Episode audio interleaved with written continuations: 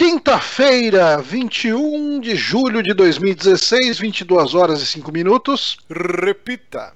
22 horas e 6 minutos.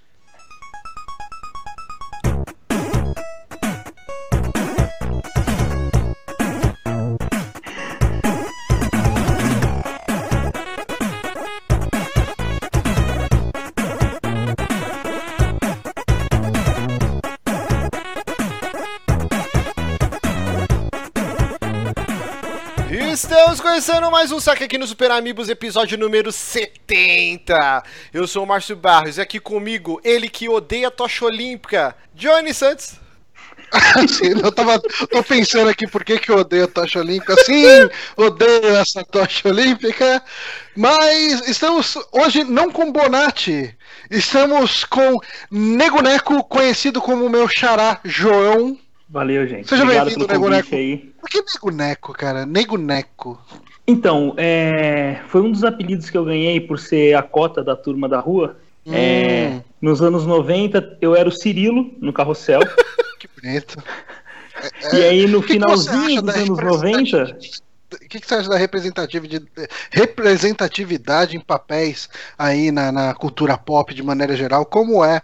ah, como foi o caso do Cirilo, que era aquele menino pobre que sonhava, almejava ter a loirinha, Maria Patricinha, Joaquina. Maria Joaquina, aquela pessoa super simpática que tratava ele super bem. era um amor de criatura, né? Sim, você se sentia representado quando você via isso? Não, nem um pouco. O pior é que depois. E nessa época eu realmente estava passando por uma situação que eu era meio Cirilo mesmo, tá ligado? Porque eu gostava de quis- uma loirinha na escola e ela, tipo, cagava pra mim. Todo mundo, Então quem eu nunca, passei quem nunca? exatamente por isso, cara. Mas eu queria dizer que o Nego Neco também é conhecido como negostoso.hotmail. Quiser mandar e-mail pra mim, tô lá. Desde 97. Vai receber um monte de spam de aumente os seus pênis. Nego Neco, nosso ouvinte, patrão e amigo também. Então vai participar hoje para cobrir o buraco do Bonatti. Bonatti deu um gato aqui. Não, não, não, não. Não, não farei isso. Como sempre, o Bonatti aí furando. Mas hoje, como o Johnny já disse, dia 21 de julho, dia do dançarino de salão, gente. Vocês sabiam? Olha só essa, essa categoria de seres humanos. Por que não, né? Eu dei uma pesquisada aqui, ó, sobre a, a dança de salão, né? Então, teve origem na corte do rei Luís XIV.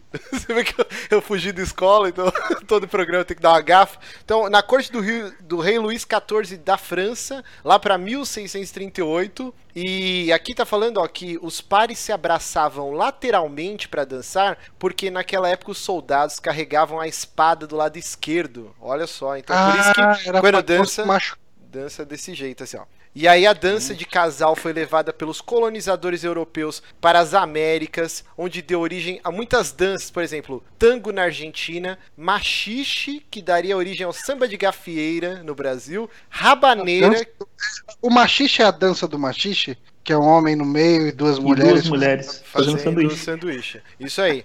E a rabaneira, que eu achava que era uma pimenta, em Hum, Cuba, rabaneira. e a salsa, bolero e a rumba. Aí que mais aqui curiosidade sobre a dança de salão. Nos Estados Unidos, o swing, não, não pensar que é aquele casal que faz swing. O swing é a dança. Aquela prática sexual envolvendo muitas pessoas. Exatamente, ó. Surgiu de grupos negros aí, ó, neguinho Neco, ó, dançando ao som do jazz no início dos anos 20. E aqui pra finalizar então, é, sobre dança de salão. No Brasil, os ritmos mais praticados nas escolinhas de dança são forró, samba de gafieira, zouk, que eu não faço ideia do que seja, É um negócio que soltinho. fica rodando assim, ó. É latina também, né? O quê? É, Zuka é uma dança meio latina também, não é? Não faço ideia. É tipo uma lambada. Aí, ó. Olha aí. E tem uma dança aqui que eu gostei muito, chama Soltinho. Tem a, a salsa, bolero, bachata e tango. Então é isso, gente. Hoje, então, o dia do dançarino de salão. Uma salva de palmas aí para todos os dançarinos. E vamos. Eu queria mandar, queria mandar um beijo especial aqui pra Luene, que é a esposa do Paranhos, que ela tá acompanhando aqui nosso streaming, porque essa mulher é uma santa, porque ela aguenta o Paranhos. Eu não consigo aguentar o Paranhos durante as transmissões de Destiny, porque ele grita pra caralho. ela Cara, ela aguenta ele, tipo, uma vida. Então, assim, um, um abraço especial para você por aguentar o Paranha. Exatamente. É. Perdemos um patrão na brincadeira aqui. Vamos começar então esse programa, que tem muita coisa, cara. Esse programa vai ser complicado. Porque, primeiro, hum. que está muito frio. Está muito frio. Ontem fez 9 graus de madrugada aqui em São Paulo. Inclusive aconteceu um, um fato muito bizarro aqui. Vou pedir licença aqui para contar rapidamente. Ontem, quando era meia-noite e meia da manhã, eu já estava envelopado no edredom, eu e minha esposa dormindo. Quando ouço gritos na rua: Eu sou Deus! Você não sabia? Rapaz, ele voltou. Eu ele sou voltou. Deus! Cambada de filho da puta! Olha que Quem diria que eu sou Deus? Ele falou. E aí, quem diria, que eu... quem diria, hein? eu e a Jéssica, como todo bom Zé Povinho, a gente já se empolerou lá na, no vidro da sacada, né? E ficou olhando pela frestinha, né? E aí tem um loucão aqui na rua, umas duas casas para baixo, assim. E o cara tava, tipo, gritando, urrando. E sei lá, acho que a família dele não tava deixando ele entrar. E aí ele começou a dar bica tal, não sei o quê. Eu sei que ele ficou nessa gritaria e gritando que ele era Deus, cambada filha da puta, deixou entrar, não sei o quê. Até que surge a polícia. E assim, às vezes ele sumia, tipo, parava, falava, puta, agora vai dar pra dormir. Aí eu e a Jéssica deitava, de repente começava a gritaria: Eu sou Deus, eu sou Deus. E aí a gente ia lá pra, pra olhar na janela. Cara, de repente brota três viaturas, uma caralhada de policial. E o maluco estava pelado, nu em pelo. 9 assim, graus, 9 graus. Humano, o corpo humano é dizem perfeito, né? Ele é feito à imagem e semelhança de Deus. E se o sei, cara não é vi o cara Deus... de ontem. Oi? é, a, tipo, já que a imagem de semelhança de Deus é o corpo humano da forma como viemos ao mundo, nada mais justo que Deus estar nu Exatamente. E aí ele estava nu, e aí os policiais falaram, vai maluco, entra aí, vai se trocar, não sei o que. Aí ele pegou e deu uma rodadinha assim, e cara, bizarro, o maluco pelado no frio da porra. Aí ele entrou, e aí tipo, eu fui dormir. E aí a outra vizinha... É, já eram umas duas e meia da manhã, aí a outra vizinha depois contou pra gente pelo WhatsApp que, que ele foi de Camburão, e aí hoje ele tava no hospital fazendo remendos nos, okay. nos, nos nos ferimentos que a polícia causou nele, né? Tomou uma bela de uma sova aí. Mas é isso, então. Às vezes, às vezes ele saiu correndo do Éden, né, cara? Pode ser. Tava lá no Éden e de repente saiu correndo.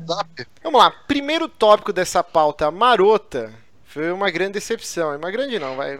Uma decepçãozinha aí que o nosso querido Neil Druckmann, para quem não sabe, ele é o diretor criativo e Pica das Galáxias lá na Naughty Dog, um dos grandes responsáveis pelo Last of Us e o Uncharted 4 também trabalhou no Uncharted no, nos anteriores, mas ele não era não, não tinha a palavra final, né? Tinha muito da Anne Hennig. Bruce Straley também não trabalhou também, né? No, nos outros Uncharted, mas ele fez o, o, lance aqui é que o Neil Druckmann fez uma piadinha no uhum. Twitter que ele colocou aqui, ó, deixa eu colocar a imagem aqui pra galera que tá acompanhando ao vivo. Eu esqueci imagens. Me dê imagens, me dê imagens. Sempre lembrando que você pode acompanhar esse programa toda quinta-feira às 10 da noite ao vivo no nosso canal do YouTube e depois eh, você pode assistir ele em, em blocos dividido também no YouTube e em MP3. Então tá aqui, ó, a imagem aqui, ó. Neil Druckmann ele colocou assim, ó. Primeiro, Melania Trump, que é a esposa do Donald Trump. Eu não sei o que ela fez, uhum. mas não deve ter sido. Ela teve um lance num discurso dela, se não me engano, que ela copiou alguma coisa, eu não lembro. Ela copiou assim. várias, várias frases completas do mesmo discurso que a, que a que a Michelle Obama fez ah, em 2009, se não me engano. Foi isso, foi isso. Ah, então tá explicado. Então aqui, ó, ele colocou primeiro Melania Trump e agora isso. Aí colocou uma carinha assim, tipo, dando uma risadinha, um emoticon, e aí ele colocou entre parênteses, né? Estou muito excitado para jogar Rise of the Tomb Raider no meu PS4. E aí ele postou as capas, né, do Uncharted Collection e do Rise of the Tomb Raider, que vai sair em novembro, se eu não me engano, para Play 4, né? Ele tinha lançado uhum. é, com exclusividade temporária para o Xbox One, e as capas são muito similares, não tem como negar. Então ele fez esse xiste, como diria de Mocó, sorriso ao colesterol, mas eu uhum. achei muito infeliz, né? E aí muita gente lá no Twitter falou, pô, tá, não, não curti, tinha gente tirando sarra, ah, isso mesmo, os caras copiaram, blá blá blá.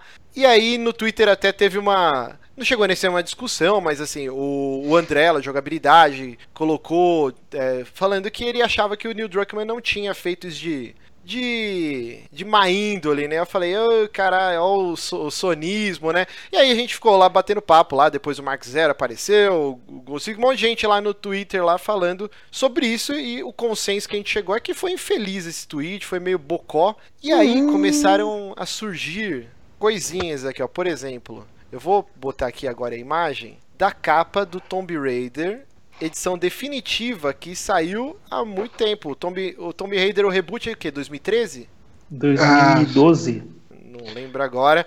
Eu não acho por aí. Mas olha lá, ó, o artbook que vem nessa coleção aí, a edição definitiva. Então quem copiou quem, caralho, nessa porra? Porque. Então, é porque assim. Uh, eu vou dar o meu entendimento disso tudo.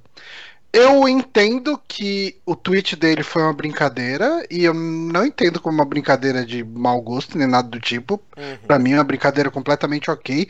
E eu entendo que, assim, no meu ver, essa capa foi. Eh, eu diria que essa capa foi até intencional ser feita desse jeito, como uma homenagem a essa Nathan Drake Collection. Será? Porque, porque assim, se você olhar essa Definitive Edition, é só uma silhueta e você tem ali umas linhas de, enfim, sei um lá. Mar, um mapa de, é, de, de relevo. terreno, né? né? Isso, de é, relevo. Exato. Uh, e, e a outra, já se você olhar a capa do, do 20 Year Celebration Tomb Raider e do Nathan Drake Collection, que bem ou mal são duas edições, entre aspas, comemorativas de alguma coisa. Uhum. Você tem uma silhueta com os personagens praticamente na mesma posição, de certa forma. Você tem um elemento de que não é só a silhueta, você tem elementos em branco compondo essa silhueta nas duas. Então é a silhueta escura intercalando com coisas em branco. É, é, é muito, são muitos signos que, a própria que fonte, fazem né?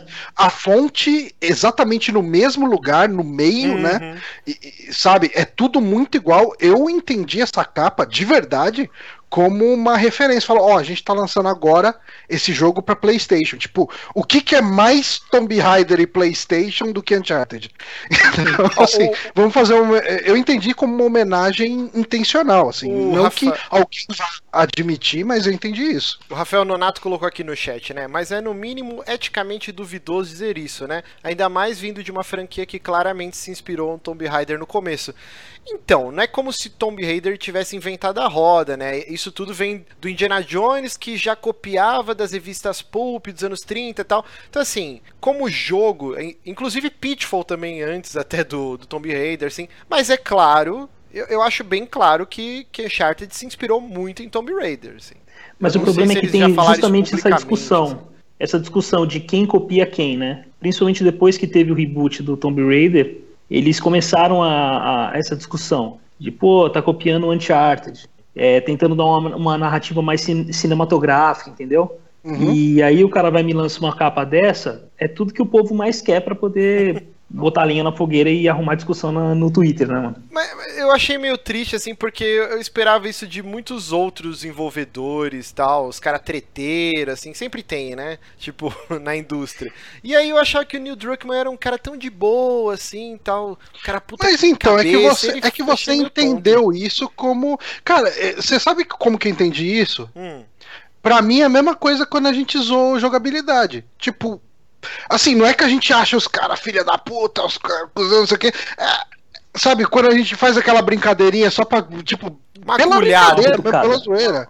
É uma piada. Então, oi? Não, então, mas é- nesse caso, mas no Johnny, existe, existe então, um link eu de acho que o que tá, ligação. eu, eu acho que o que tá acontecendo com você Hum. é a mesma coisa que aconteceu com certos ouvintes, que quando a gente fazia esse tipo de piada, tomava como ofensa e ficava puto. Exatamente, aí achava que era uma rixa verdadeira, entendeu? Não, não, é mas Mas calma, é, calma. meio que isso. Eu, eu não sei se existe um coleguismo ou uma amizade até entre a Crystal Dynamics e a galera da Naughty Dog, entendeu? Eu fui integrante por um ano do, do jogabilidade, eu tinha, eu tenho intimidade com os caras tal para zoar. Eu não sei se existe esse nível de intimidade do Neil Druckmann com os caras da Crystal Dynamics para fazer essa piada que me pareceu. E inclusive se fosse uma piada ele ia tipo colocar lá arroba Crystal Dynamics ou o nome do, do, do diretor do, do Tomb Raider. Eu achei que foi tipo meio, ó, Melania Trump agora isso e tal. Foi uma cutucadinha assim, foi meio infeliz, foi meio babaquinho. Não, assim, não, não vejo isso. É, bom. eu não vejo dessa forma.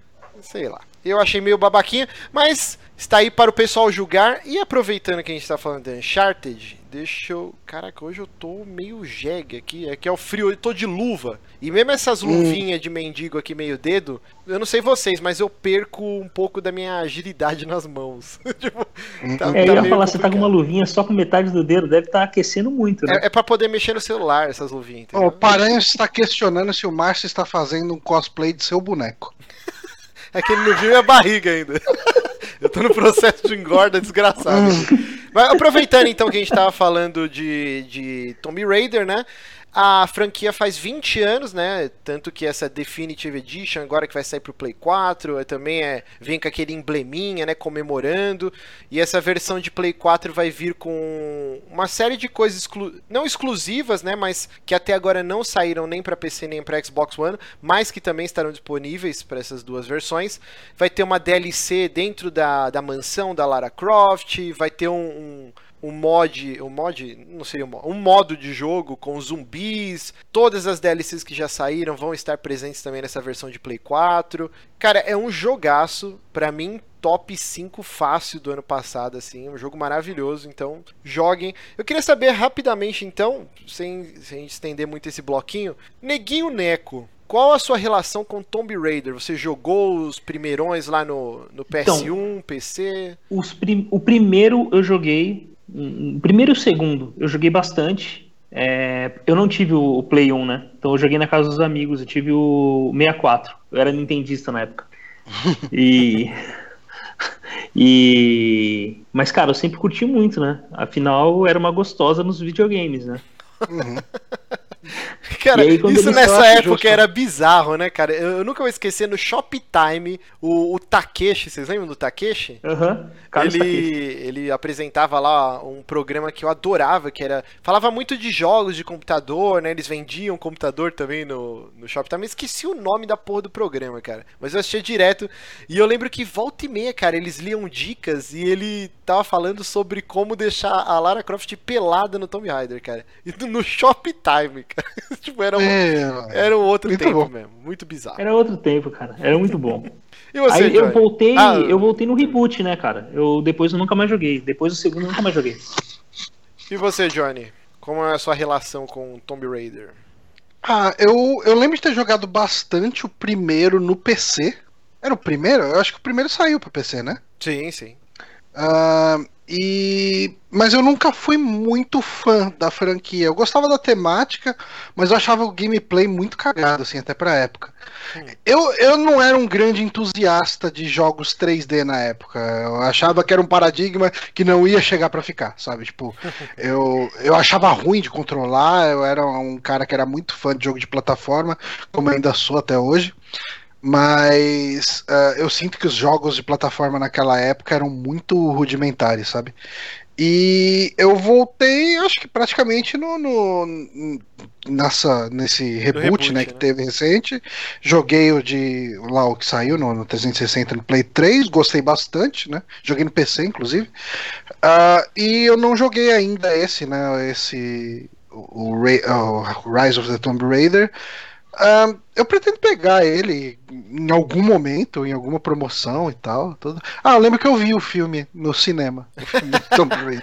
Então, cara, eu nunca fui muito fã da franquia. Eu joguei no PC o primeiro, eu nunca consegui passar, acho que da caverna do começo, assim. Ele era um jogo bem burocrático na parte do, do controle mesmo, né? Além da câmera ser meio difícil de você controlar, ele tinha todo um botão, acho que era o shift, ela dava um passinho pro lado, um passo pra trás, tinha que ser milimetricamente lugar pra ela encaixar a mão pra pular. Aí tinha o lance dela fazer parada de mão assim, né, que ela ficava tipo meio que cambalhota pra conseguir alcançar. Eu não gostava muito dessa dessa firula. Aí eu abandonei completamente a série, assim. Eu fui voltar a jogar Tomb Raider quando o Bonatti me emprestou, eu acho que é o Legends Cara, é um que saiu pro 360, que até tinha uma parte que ela andava de moto. Eu não lembro agora. Que, é, que ele é baseado na cultura nórdica. Então, cara, esse eu gostei bastante. Já era com a Crystal Dynamics, mas foi antes do, re, do reboot. Foi um antes do reboot. E aí, quando uhum. saiu o reboot pra, no finalzinho da vida do 360,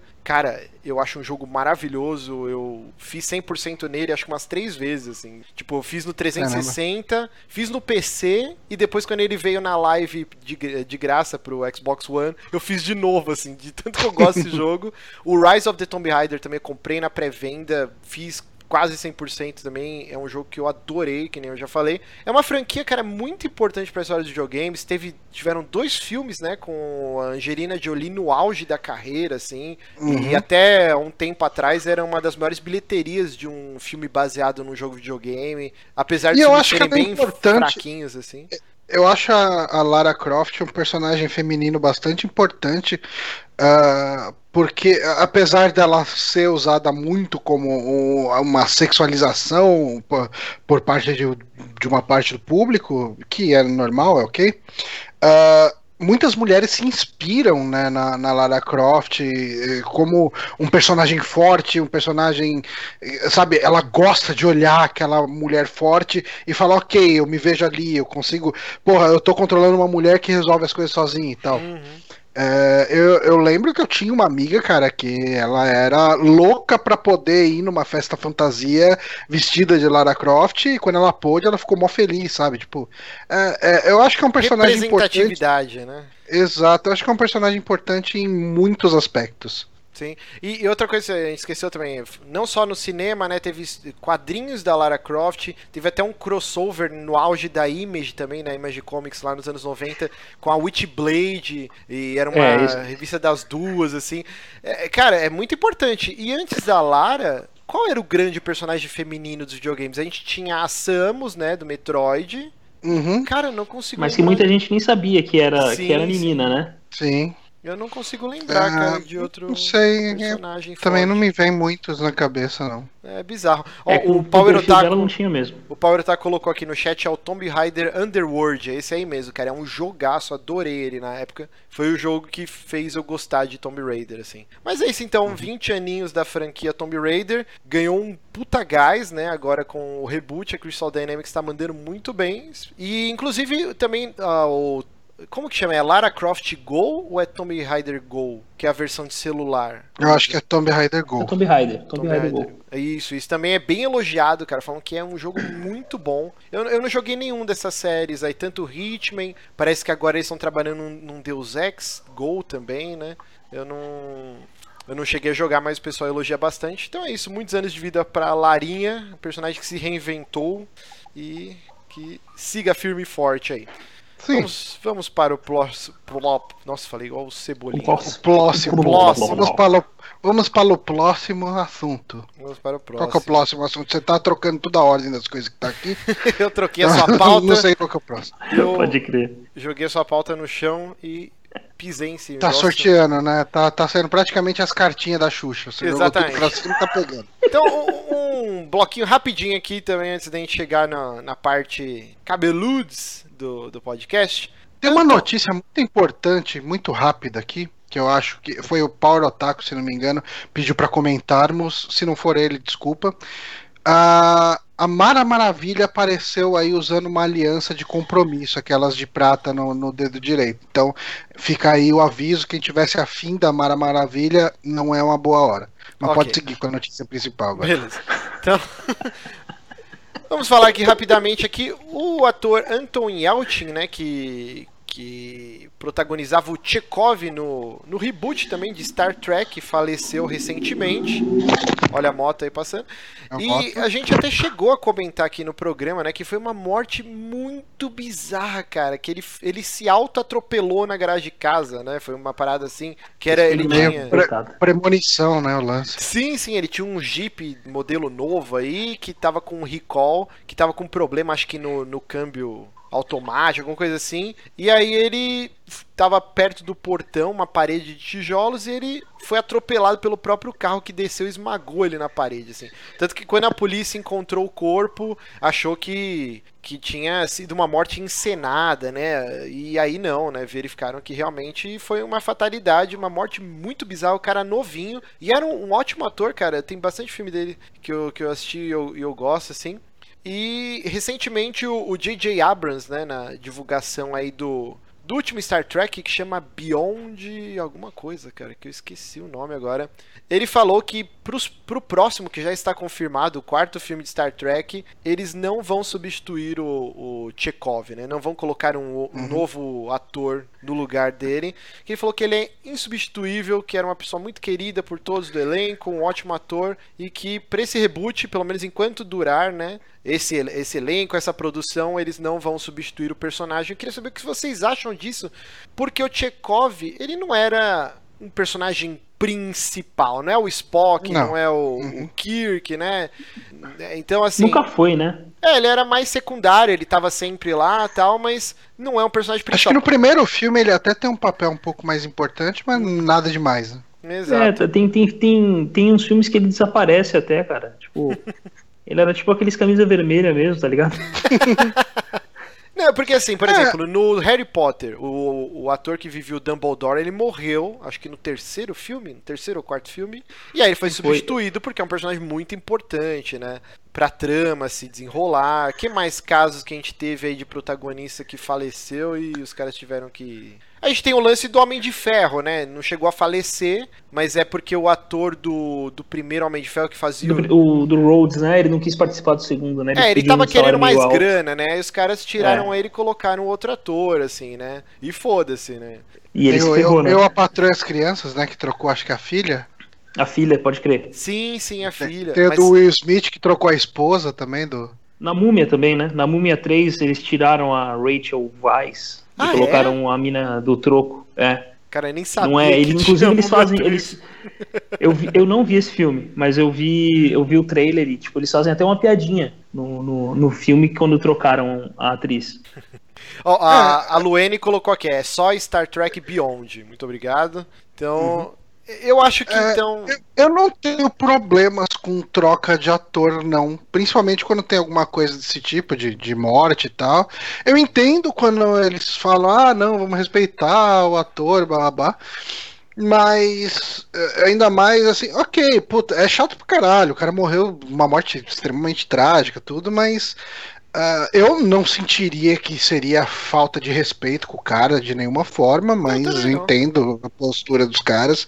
É, bota um outro cara para fazer a função. Alguém lembra qual era a função dele na, na nave? Ele era mecânico? Era o quê? Não sei, cara. Ele ficava na ponte, né? Ele ficava na ponte, eu acho que ele, ele era é... parte.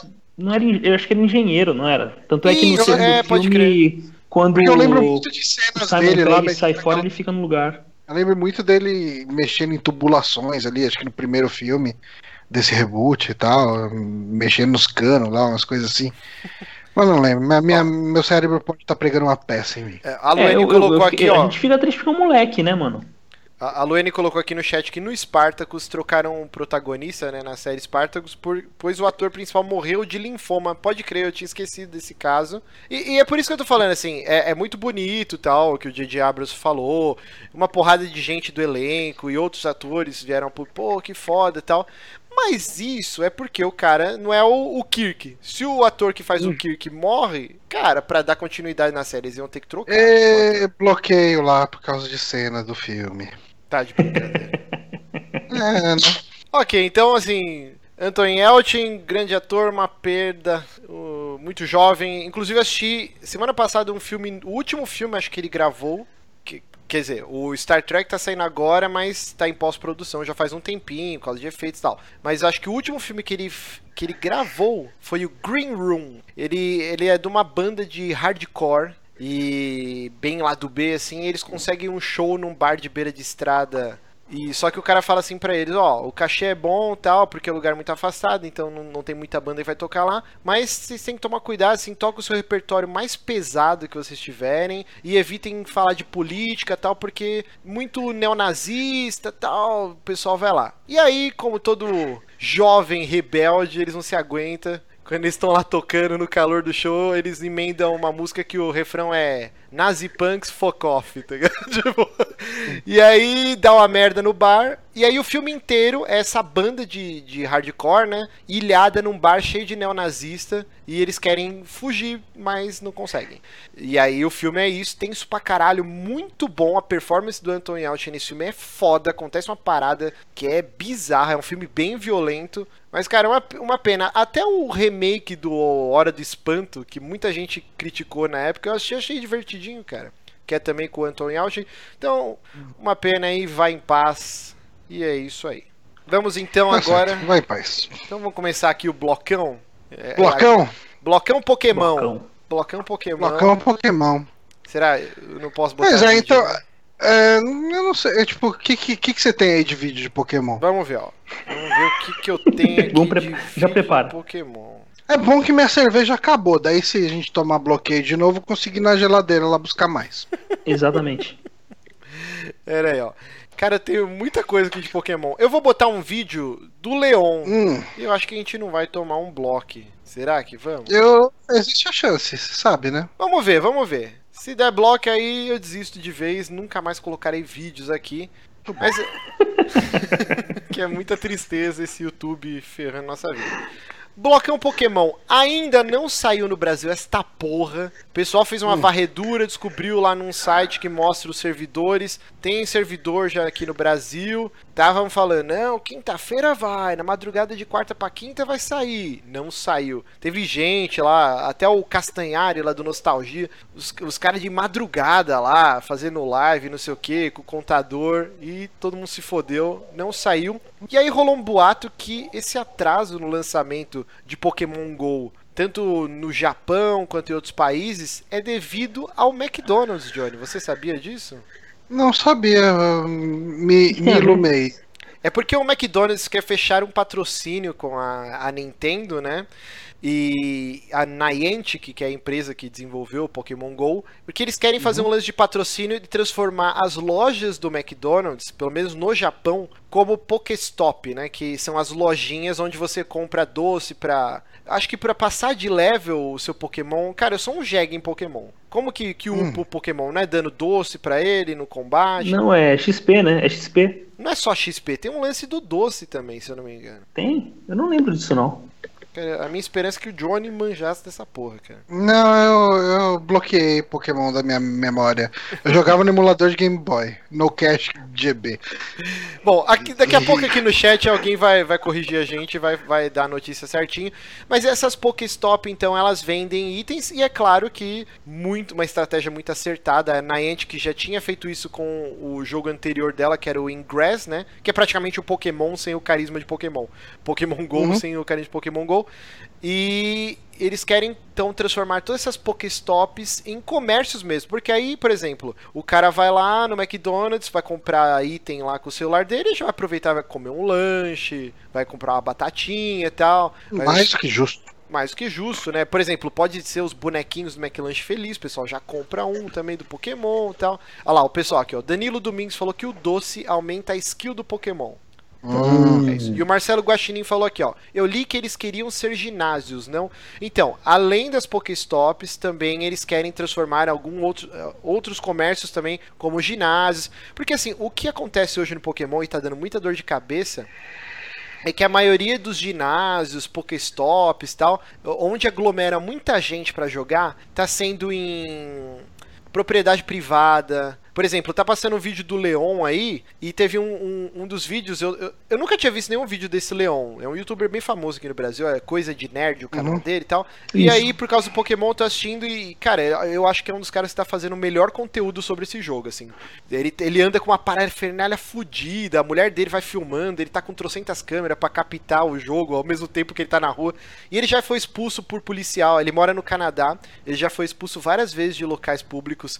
Teve um, tem um vídeo que é hilário, que ele tá, tipo, tá lutando contra pokémons pra virar o líder do ginásio. E no último, cara, na última batalha ele tá quase ganhando, chega um guarda e quase dá um esporro. E aí ele tem que sair, e aí ele vai se distanciando do local, e aí a batalha termina e ele perde. tá? Porque, tipo, você tem que estar naquela área que o jogo abrange pra você poder disputar. E ele, caralho, guardinha, filha da puta, não sei o que e tal.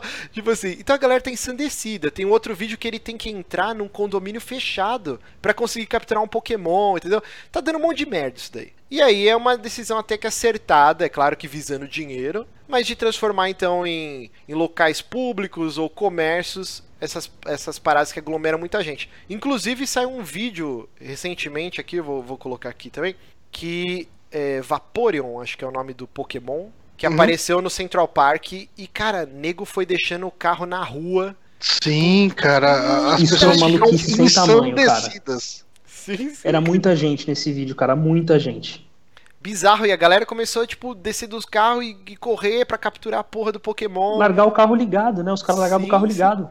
É, é- é uma loucura, tá, tá, tá bizarro. Eu tenho Ó, medo dessa porra no Brasil. O Paulo Otaku tá explicando mais ou menos lá no chat como funciona o lance da- das Pokéstops ali, Uhum. das lojinhas. Que, tipo, você joga lá um perfuminho pra chamar os Pokémons. Uhum. Então, assim, é, vai, ele é dono de um podrão. Ele pode comprar uma essência na lojinha e joga pra chamar os Pokémons dessa área. Sim, sim. Não, então, além de vender itens também, né? Eles jogam essa essência, fica um monte de Pokémon naquele local, mas também vende itens e o caralho é 4. Inclusive, Pokébola, acho que você tem que comprar. Você tem um número X. Eu ainda não joguei, cara. Eu, eu- eu quero muito jogar essa porra, eu não sei exatamente como funciona. ainda não tá aqui no Brasil, né? Daí não dá nem pra jogar. Não, sim, sim, sim, mas eu não sei exatamente como funciona. Mas ó, parece que você tem um número X de bolas, de Pokébolas, e aí nessa Pokestop você compra também. Tem, tem uma série de coisas aí que, que Eu tô faz tentando sentido. achar aqui. Hum. Talvez alguém do, do chat ajude a gente, que teve um cara que acabou sendo baleado por causa disso. Na Guatemala, Caraca. se eu não me engano. Isso eu não tô sabendo. Não, o cara morreu, é Eu sério, o cara a morreu. é, Eu, tinha, eu vi que tinha saído uma notícia da primeira morte em decorrência de Pokémon GO. Isso, Só que eu não ele, entrou numa casa, o dono da casa meteu bala no cara. É. Eu tô achando aqui em que país que foi, mas se eu não foi É, na verdade, assim, eu sinto que o Darwin Awards desse ano vai ser dado pra alguém que tava jogando Pokémon GO. Ah, Darwin Awards, pra quem não conhece, existe um site aí que já tem alguns anos aí, talvez mais de 10 anos, ah, onde ele premia, premia, premia, Permeia. Premia. Premia, premia. premia, premia, Não, entendi premia permeia, sempre- de permear. Ah, ah, é, é, eu confundi as palavras porque estou bêbado. Mas ele premia sempre a pessoa que morreu da forma mais estúpida. E o nome do prêmio é Darwin Awards, porque a pessoa que morre de uma forma estúpida possivelmente está trazendo. Tra, tá elevando a capacidade geral da humanidade, fazendo. não fazendo mais parte dela. Então, assim, ele está possibilitando aí a evolução da espécie humana, como foi o caso do Padre Baloeiro, que ganhou o prêmio naquele ano. O Johnny destruindo a piada explicando ela. Mas continuando então aqui no, no caminho que o Johnny seguiu, também teve uma polêmicazinha, não chega nesse polêmico que quem se importa, né? Mas um ex-colunista, né, da, da revista Veja, ele deu uma entrevista lá pra Folha, pro, pro UOL, mais Desculpa. precisamente. O Guaxinim, o Guaxinim fez um, um comentário aqui que precisa ser lido. A morte não foi por culpa do Pokémon. O cara era imbecil. Pokémon foi só a mão de Deus.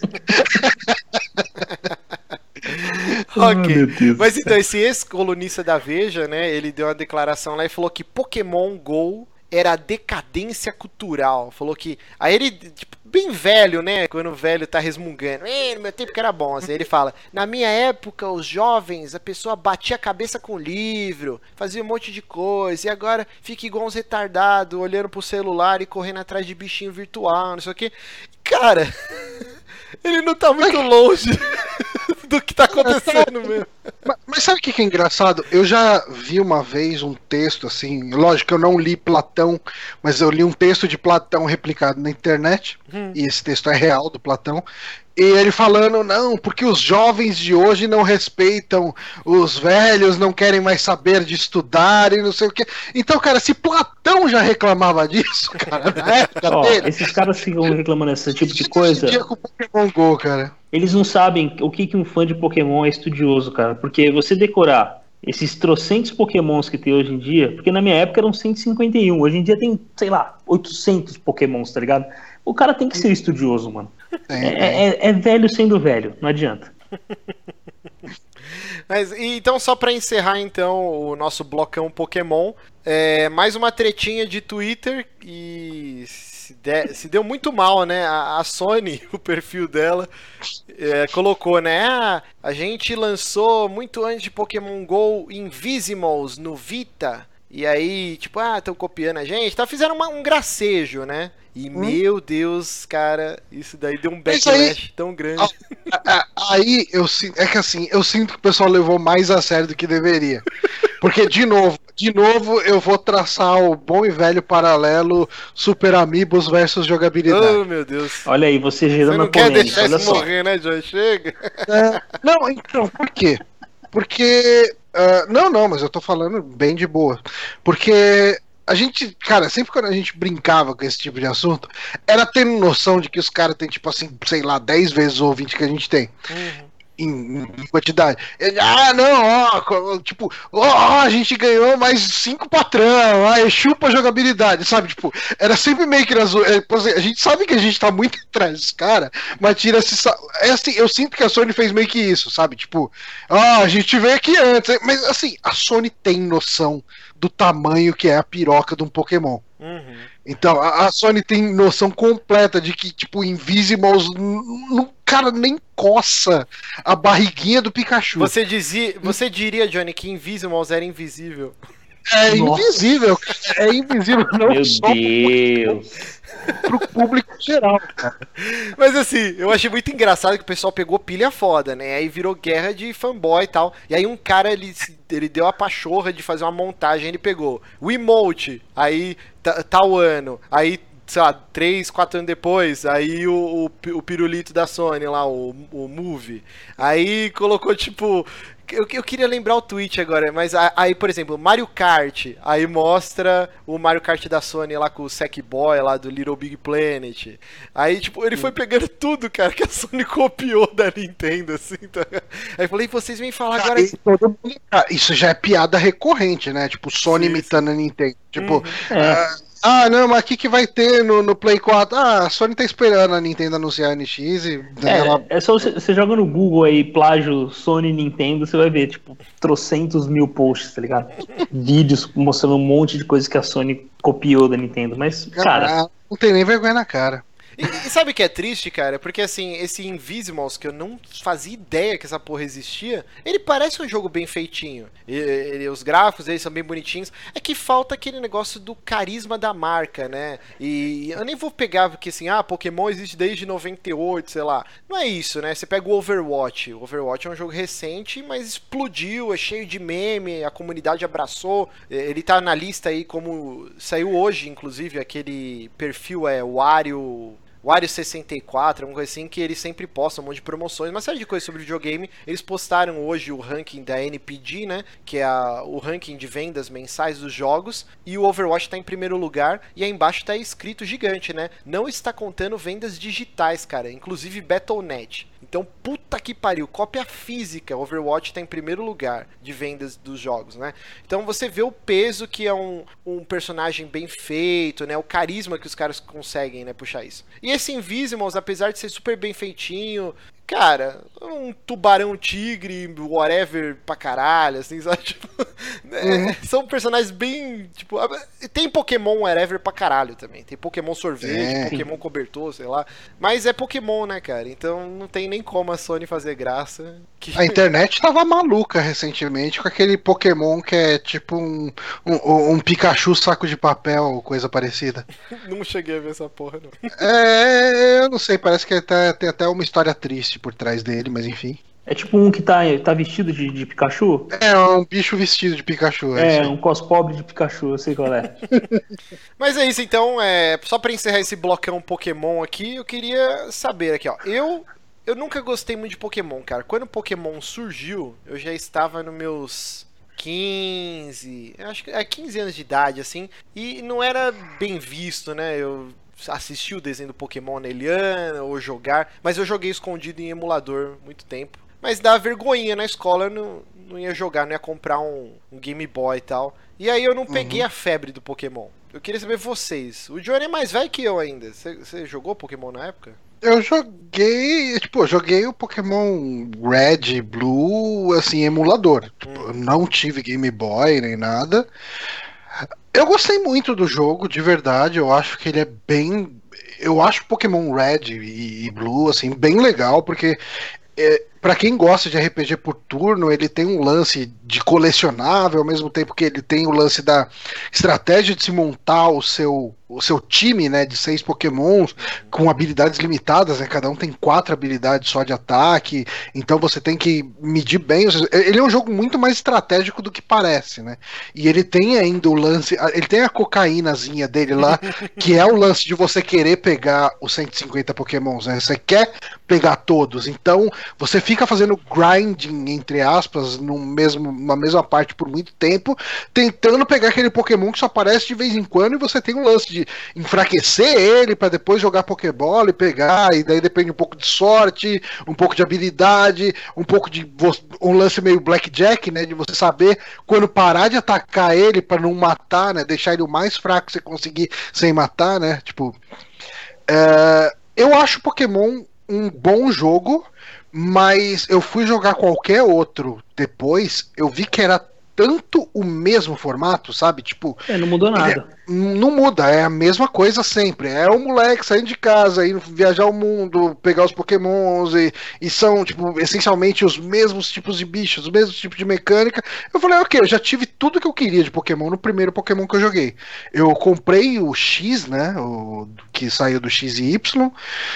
Uh, tentei jogar e falei, não, cara, não tenho saco para ficar tipo 40 minutos aqui nesse mesmo lugar, nessa mesma graminha, para pegar os quatro pokémons que tem aqui, sabe? Tipo, e eu dropei o jogo total. Eu sei tipo, de pessoas que amam ainda Pokémon até hoje. O Eric, né? O Seika é um que é fanático por Pokémon. Todo Pokémon que sai, ele vai lá e pega.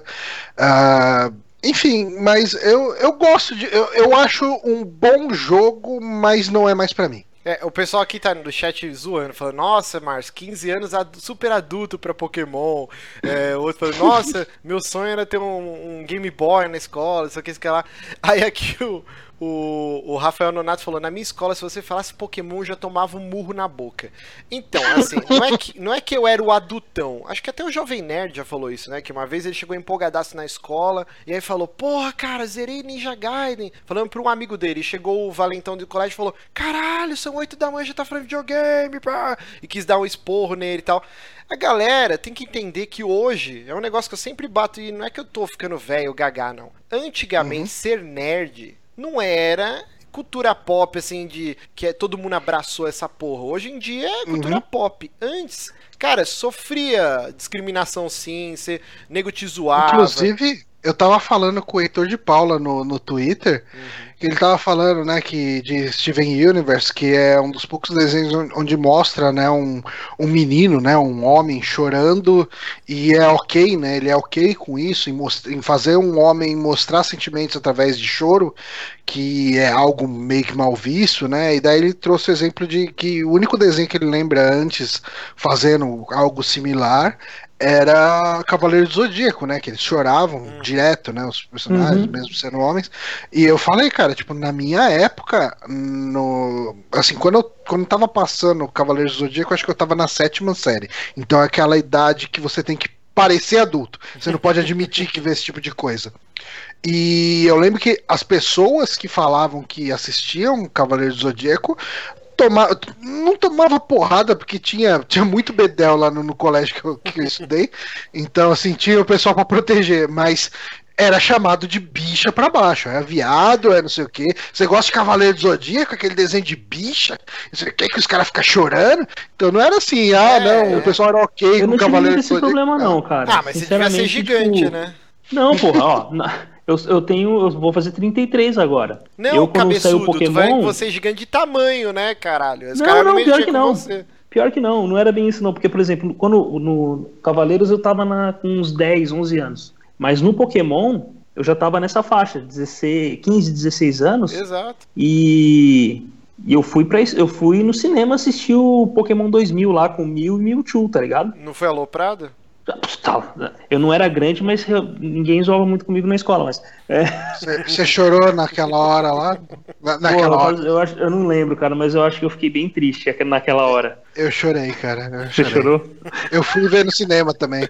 Só de Ganhei- ver o GIF, dois né? cardzinhos. Só de ver o GIF já dá vontade de chorar. Mas assim, eu já contei aqui até a história. Uma vez, cara, eu. Sei lá, mais da metade da minha mesada. Eu, todo mês eu comprava Wizard Americana. Tinha uma banca pertinho do lado do meu colégio que vendia Wizard Americana. E, e para quem, cara, era uma revista. Era um outro universo. Não existia internet do jeito que é. Quer dizer, a internet engatinhava, assim. Então, quando você pegava uma Era o Wizard Americana e Revista Herói aqui no Brasil, né? Sim, cara, coisas muito díspares, porque a revista Herói era tipo uma revista de que você 30 páginas, se fosse 30 páginas, assim. e- Pequenininha, né? pequenininha, matérias bem assim, pueris, porque, cara, não tinha muita coisa passando Pueris. na TV. Muito É, não era, não tinha nada muito palavra, de, a palavra do dia hoje é pueril, galera. Não, mas Pueril, assim, eu pueril. adorava a revista Herói, mas não tem como negar que o conteúdo dela era bem rasinho, cara. Tipo, Sim, não era, existia uma Ah, era, era.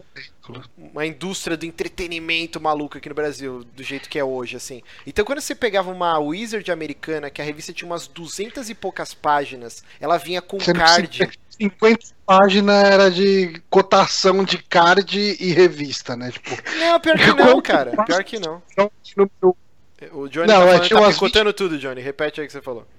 Não, eu falei que o negócio vinha lá, que era cotação de quadrinhos e de cards ali no meio dela. Uhum. É, não, ela vinha com um pacotinho de card. Eu tenho até hoje guardado aqui, cara. E uns cards animais, assim, eu botava na carteira, tal, me achava o máximo, assim. Cara, era uma revista muito foda, com matérias enormes, assim.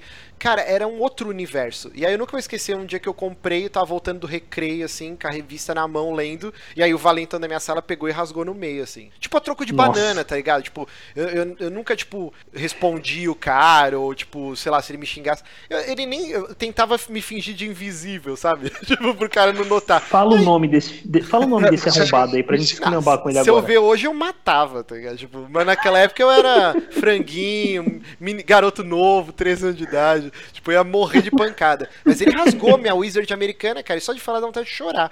Então, assim, quando a gente fala, ah, o Pokémon era foda, eu já tava no primeiro colegial, cara. Se eu fosse falar de Pokémon. Eu ia anular a minha vida social no colégio. É. assim. E aí acho que por isso que eu não peguei o hype de Pokémon, cara. E- mas agora com o Gol, você vê como que muda, né? A- eu sempre zoo minha esposa, ela é a típica patricinha do colégio que devia me odiar, assim, ah, esse nerd, sai daqui, vai, vai comer seu X e jogar RPG, assim. E ela se fudeu e casou comigo, então se fudeu. E, e ela tá maluca, ela, nossa, quando que vai ter? Porque ela quer jogar também Pokémon GO. Então é um outro patamar, cara, é um outro nível, é tipo mainstream total, assim. Todo mundo quer jogar Pokémon GO. Essa porra vai ser uma febre, Brasil vai parar com essa merda. Você vai jogar, neguinho? Vai jogar? Brasil. Hoje, hoje, hoje. Vai- Vai parar hoje, porque hoje vai sair. Não, e o pior de tudo é que não, não- não- a câmera não vai dar pra ver, mas o meu celular ele tá trincado aqui assim, ó. E é bem onde você escolhe o menu, tá ligado? Do jogo. E daqui Não, pra tu- cá nada eu, acho que funciona. vale a pena, eu acho que vale a pena cortar o dedo pelo, Pokémon. Eu acho. Não, não. O problema é que a tela não funciona. Então eu vou ter que Dizem que comprar um celular você- novo só pra jogar o Pokémon. Se você derrubar uma gota de sangue no celular enquanto você captura um Missinó, é, você vai. Você consegue convocar ele na vida real. Não eu não sei se fala Missinó ou se fala Missing Number, porque NO ali é pra falar de number, né? Eu não sei nem o que vocês estão falando. tipo, eu tô Se você, boiando se fora, você né? tiver. Ele é. E qual é o número dele? Se Ah, for acima do número. 151, eu já não sei, cara. Piada. Bom, eu só esse- conheço esse- do 151 pra baixo. Vocês estão viajando muito. Vamos para o, o último assunto aqui. Agora, Vamos. agora vai pegar fogo, hein? Uhum. Blocão... Agora bota a música do João Kleber. Brasil vai parar agora, hein? Blocão Ghostbusters. Machismo barra racismo. O que, que aconteceu nessa porra? Primeiro a gente tem que falar, né? Pra quem está vivendo embaixo de uma pedra. Ghostbusters, todo mundo conhece essa porra, uma franquia muito famosa nos anos 80, teve desenho animado, série de brinquedos, dois filmes que, que tiveram gran, gran, arrecadaram muitos cifrões de bilheteria e moldaram, né? É um ícone da cultura pop. Pô, todo mundo já ouviu a musiquinha, né? Canta aí, Johnny, como que é? Ah, eu não, não lembro a letra direito, eu só lembro do Ghostbusters! eu lembro da versão do, do NES, que você ia começar Isso o que jogo. Eu ia falar. Com, com, toda aquela qualidade do chip de áudio do NES. Horroroso, horroroso. E o jogo era Muito uma bosta bom. também, né? O jogo, ele vinha O jogo com... era horrível. E vinha Você com jogava Phantom comida System, pro fantasma, cara. cara. E eu dei muita sorte, porque assim, o Phantom System, pra quem não sabe, é, na época que aqui no Brasil tudo era permitido, ele era o Nintendinho da Gradiente oficial. tipo, e ele vinha Sim. com o cartucho do Ghostbusters. E aí, uhum. eu dei muita Escolha, né? cagada. né? Parabéns. Parabéns pro departamento de marketing. Não, mas pros caras é só você pensar, tipo, pô, era um filme, tinha desenho animado, tinha brinquedo. Vamos botar Ghostbusters, cara. É, o jogo época, era uma né? merda, mas os caras tão cagando. Ia vender, tipo. E eu dei muita sorte que o, o, bundle, que nem existia essa palavra na época, que minha mãe comprou para mim do Phantom System, veio com o, o, primeiro Mario, cara, o Super Mario Bros 1. Tipo, foi Sim, muita cagada. Muita cagada. O meu veio com Gauntlet que era ruim pra caralho também, né, cara? Era muito Nossa, ruim. cara, você não fala mal de Gauntlet, mano, que eu vou te bater pelo chat. Ah, pera, você vai falar que o jogo é bom, velho? Era cara, muito bom, cara. Ele é um jogo. Eu entendo o apelo dele, viu? É muito legal. Eu ainda jogo é... essa versão nova que saiu. Mas Ghostbusters. Vamos falar de uhum. Ghostbusters então. Então, é... o que aconteceu? Teve um. Não é um reboot, na verdade, né? É, pra quem jogou uh, o jogo de 360, acho que saiu pra PC e Play 3 também. É, é meio que a ideia do que, que eles plantam nesse jogo é assim: que Ghostbusters viraria uma franquia e, e, aqueles Ghostbusters que a gente conheceu quando a gente era criança seria a sede de Nova York, né? E, e, outros estados, outras cidades teriam a sua própria sede de Ghostbusters, com a sua própria equipe e blá blá blá. Então, esse filme novo é uma equipe só, é, formada só por mulheres, e aí eles fizeram essa. Deu uma zoada, né? Que, por exemplo o não é o alívio cômico, mas a, a, parte assim, em vez de ter uma secretária gostosa que era a Janine, eles uhum. colocaram o Chris, o Chris Hemsworth, né, que é o Thor, é, é o uhum. secretário delas. Então, ele faz meio que um, ele espelha, né, tipo, e sim, sim. Muito, e brinca muito com esse gender lance. swap. Exato, gender swap, vamos falar agora momento inglês.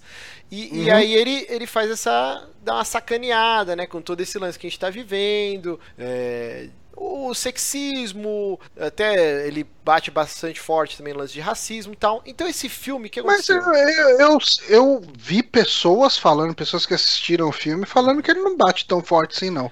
É, pelo que eu vi no trailer, tem uma piadinha ou outra. Então, é porque o trailer passa uma imagem e hum. você assistindo o filme, pelo que eu ouvi dizer de relatos, é outra, outra pegada. Assim. Ah, ele tá. não é tão. Não, não tem esse teor tão social justice warrior no filme. Sim, sim. Inclusive esse trailer, ele, ele pegou muito mal, né? Porque a galera ficou uhum. ensandecida com esse trailer. Sim. E eu não sei o que, que eles conseguiram mudar no filme, ou se eles chegaram a mudar alguma coisa. Foi muito mal recebido.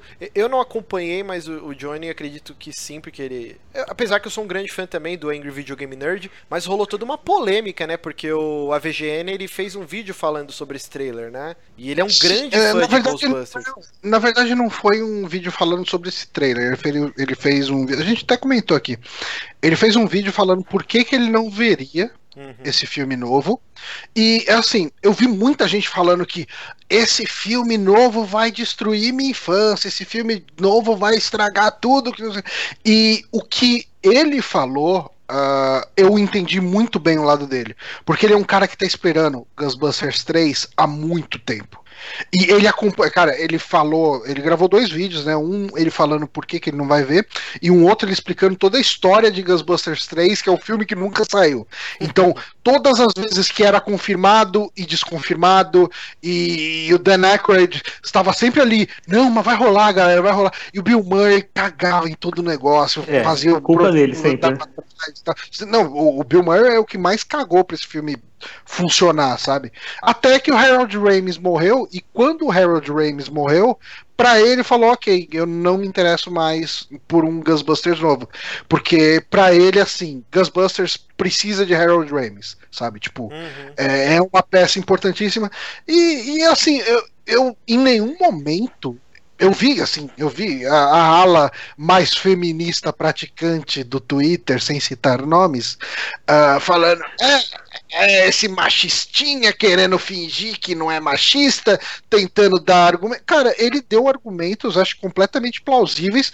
Que, cara, é aquele lance. Se eu chegasse e falasse: ó, a gente vai fazer um arquivo X novo agora, só que ao invés de ter aí o, o- o David Duchovny né, e, a Gillian Anderson, a gente vai trocar o sexo dos dois, vai botar a Bruna Marquezine e sei lá, fala alguém aí, tipo. Não, mas, mas assim, Caio Castro. mas você não acha que é meio bocó ele gravar um vídeo só pra falar, olha, não vou assistir esse filme? Ou ele podia simplesmente ter ficado quieto? Não, não parece assim, ah, ó, eu vou gravar um vídeo falando que eu não vou assistir esse filme. Ele é, um cara, ele é um cara que todo mundo sabe que é extremamente fã de Ghostbusters. Sim. E ele é um cara que as pessoas vão ficar perguntando direto pra ele: Ah, e o review do Ghostbusters novo? E o re-" Porque ele fala de cinema. Sim, E ele, sim. cara, Ele mostra. Se você acompanha Angry Video Game Nerd, você vai saber que ele é fã de Ghostbusters. Ele tem bonecos do Ghostbusters, tipo, em casa. Ele mostra. mas- Tem pôster do Ghostbusters. Cara, ele é um cara que vai ser. Toda hora vão perguntar pra ele: Ah, mas por que, que você não vai falar disso? Por que, que você não vai falar Mas disso? você não acha que é uma reação muito extrema, Johnny? Se ele é tão fã assim, e, e, eh, quem acompanha o trabalho dele sabe que ele é muito fã, é meio bocó, tipo, cara, assista o filme então e vê se é ruim. Às vezes é bom pra Exatamente. caralho. Até, E, assim, até porque, mano, se a gente for parar pra pensar, o primeiro filme, o segundo eu não vou nem contar porque o segundo é muito ruim, mas o primeiro filme também não é lá essa obra-prima, tá ligado? Sim, sim. Tipo, é um filme bom, é um filme divertido pra caramba, tem a nostalgia e o caramba, mas, cara, não é uma obra de arte. Então, esses caras que o Johnny tava falando, ah, acabou com a minha, vão acabar com a minha infância esse filme, colocaram quatro minas aí. Cara, vê o filme, depois você fala mal. É, Eu acho também que foi meio- meio exagero foi do cara. meio bocó, eu achei. Inclusive, eu tô não apanhando acho, não. aqui, peraí. Que... Eu, eu não acho que, que seja Bocó, não. Ele, ele deu a opinião dele. Ele falou: Eu não quero ver. Sim. Eu não quero ver. E pronto, acabou, cara. É, não sei, mas assim, ó, vamos lá. Você acha É. que. Cara, Márcio, você dá opinião sobre tudo. Eu sei, Johnny, mas uma coisa é a gente vir aqui discutir uma coisa. ruim? Não, calma, deixa eu, deixa eu falar minha, minha versão agora. Uma coisa, eh, formadores de opinião, tipo, independente se você tem um milhão de seguidores ou tem 10 lá. Uma coisa é eu pegar um filme que nem saiu e eu falar assim, olha, eu não vou assistir, eu vou gravar um vídeo só pra isso, pra falar assim, olha, vai sair o filme novo do Ghostbusters e eu não vou assistir, eu tô gravando esse vídeo aqui pra mostrar pra vocês, eu não vou assistir. Tipo, cara, porque ele, ele é fã pra caralho do conceito. Tipo, caçadores, tipo, bombeiros malucos lá, caçadores de fantasma na cidade, tal, tal. Ele, ele é fã do conceito. Então, Uhum. cara, ó, o filme aqui, eu, tô, eu coloquei aqui a imagem, agora não posso mais pôr vídeo nessa porra. Tá lá, tá 73% de aprovação no Rotten Tomatoes, com aquele certificado lá, que é quando eh, muitos críticos e tal falam que o filme é bom e tal, e aprovação do público 58%. Até uns dias atrás Uhum. ele tava com 91% de aprovação da crítica e também tava super alta. O que tá rolando com esse filme desde que ele foi anunciado, e ainda mais quando saiu o primeiro trailer, que realmente é, é um trailer bem fraco assim, mas meio que um boicote, muita gente falando, vocês estão destruindo a minha infância, bababá, tal. E, muitos comentários machistas, não tô falando que todos são só machistas, mas tá sendo meio tonto, assim. É, é meio tonto, igual na época que saiu o Mad Max Fury Road, que é um filme maravilhoso, as pessoas têm direito de não gostar, mas a grande maioria das pessoas gostaram, mas mesmo quem gostou, uma reclamação muito comum era: "É, mas não é o filme do Mad Max, é da Furiosa". Foda-se, cara. Tipo, o conceito uhum. tá todo lá. Tipo, ainda é um mundo pós-apocalíptico, distópico, tudo fudido com carros e o caralho a quatro, o Mad Max tá lá, vários signos estão lá, mas a Furiosa é a protagonista. Foda-se. E aqui, por que que esse filme com todos os signos são é, bombeiras que caçam fantasmas, o caralho a quatro, tipo, com um tom de comédia. Pode ser um filme foda, cara. E muita gente que assistiu falou que é um filme bem legal. Eu quero assistir, eu vou ver se, sim, se, sim. semana eu vou. Eu achei a atitude de James Rolfe uhum. meio babaquinha, mas beleza, ele tem o direito de fazer o que ele quiser. Mas saindo agora do âmbito do Angry Video Game Nerd, o que uhum. rolou de boicote esse filme é ridículo, cara. Eu achei muito. Ah, não, sim, porque as pessoas são idiotas. É, ponto. Assim, eu acho, eu, na minha opinião, eu acho que o Angry Video Game Nerd não foi idiota. Mas. Uh, existe uma parcela gigante da internet que está sendo idiota ainda, né? Uhum. E, e assim, uma das pessoas que mais sofreu é lógico que é, é, é a mulher negra. Ponto. Tipo, assim, quem que você vai atacar, né? É, é, é, sempre a pessoa que você consegue atacar mais fácil. Então, ah, vamos pegar aquela pessoa que já sofre normalmente todo tipo de preconceito por causa da cor dela. Então, vamos falar, ah, vamos chamá-la de macaca, vamos chamá-la de gorila, vamos e, e, e, é esse o tipo de ataque que ele está recebendo de um grupo de pessoas uh, que se você combate essas pessoas, elas falam, não, mas é direito de expressão, de liberdade de expressão. E aí, rapaz, aí você perde qualquer tipo de argumento. É, liberdade de expressão não é você ser racista, misógino, é, tem uma diferença, né? E, e, tipo assim, é isso que eu tô batendo na tecla. Tem muita gente aqui, o Marcelo Guaxinim tá falando aqui, ah, não, mas isso é fascismo. Não, não é, gente. Assim, por exemplo, Batman vs Superman, vou colocar ele aqui também, vamos ver a nota dele. E eu sei que muita gente não, fala, não, a nota não, não quer dizer porra nenhuma nenhuma, bababá. Mas assim, é legal para ter um medidor. Todo mundo que fala que não gosta de nota sempre vai lá ver o review do seu joguinho ou do seu filme que saiu para ver como que tá. Batman vs Superman, Rotten Tomatoes, 27%, tá com o símbolo de meleca lá, com o tomate estourado, que a crítica odiou, 65% de aprovação ao público, né? Então, assim, o, o Ghostbusters tá com uma aprovação bem maior. Isso quer dizer alguma coisa? Porra nenhuma, mas só um medidor aqui pra gente ter. Hum. Em algum momento vocês viram grupos se unindo na internet, vamos boicotar, vamos clicar no dislike, não vamos assistir esse filme, vamos fazer review negativo, blá, blá. Cara, eu vi pouquíssima, quase nada. Tipo, o pessoal assistiu o filme e fala, puta, é uma bosta, tal, tal, tal. Zoaram com o lance Marta lá, que é o mesmo nome que até então nunca ninguém tinha usado, não, né? Sim, isso daí, sim. que é o nome da mãe do Batman e do Superman é Marta e tal. Uhum. Eu assisti o filme na estreia, eu não acho esse filme terrível que todo mundo fala. É um filme fraco. Mas é, uhum. é, é, bonito visualmente, a estética dele é foda, tem cenas empolgantes e tal. Mas realmente é um filme fraco. Perto do que a Marvel tá fazendo, assim, ele, ele é bem aquém, assim. E, e não é como uhum. se a Marvel fizesse os melhores filmes do universo também. Mas aí uhum. eu volto então o Ghostbusters. Muito do grito da internet de tentar destruir o filme sem ter assistido que eu acho que o James Rolfe, o Angry Video Game Nerd, como um grande formador de opinião, ele poderia ter pelo menos assistido antes de fazer um vídeo falando mal. Eu acho que é porque são mulheres. É um filme com protagonistas mulheres. Ele pega o, o Thor pra ser a secretária, tipo, o alívio cômico gostosão tal. E aí a galera ficou ensandecida. Destruíram minha infância, bababá. Eu acho uhum. besta pra caralho. Não, é bem imbecil, isso com certeza.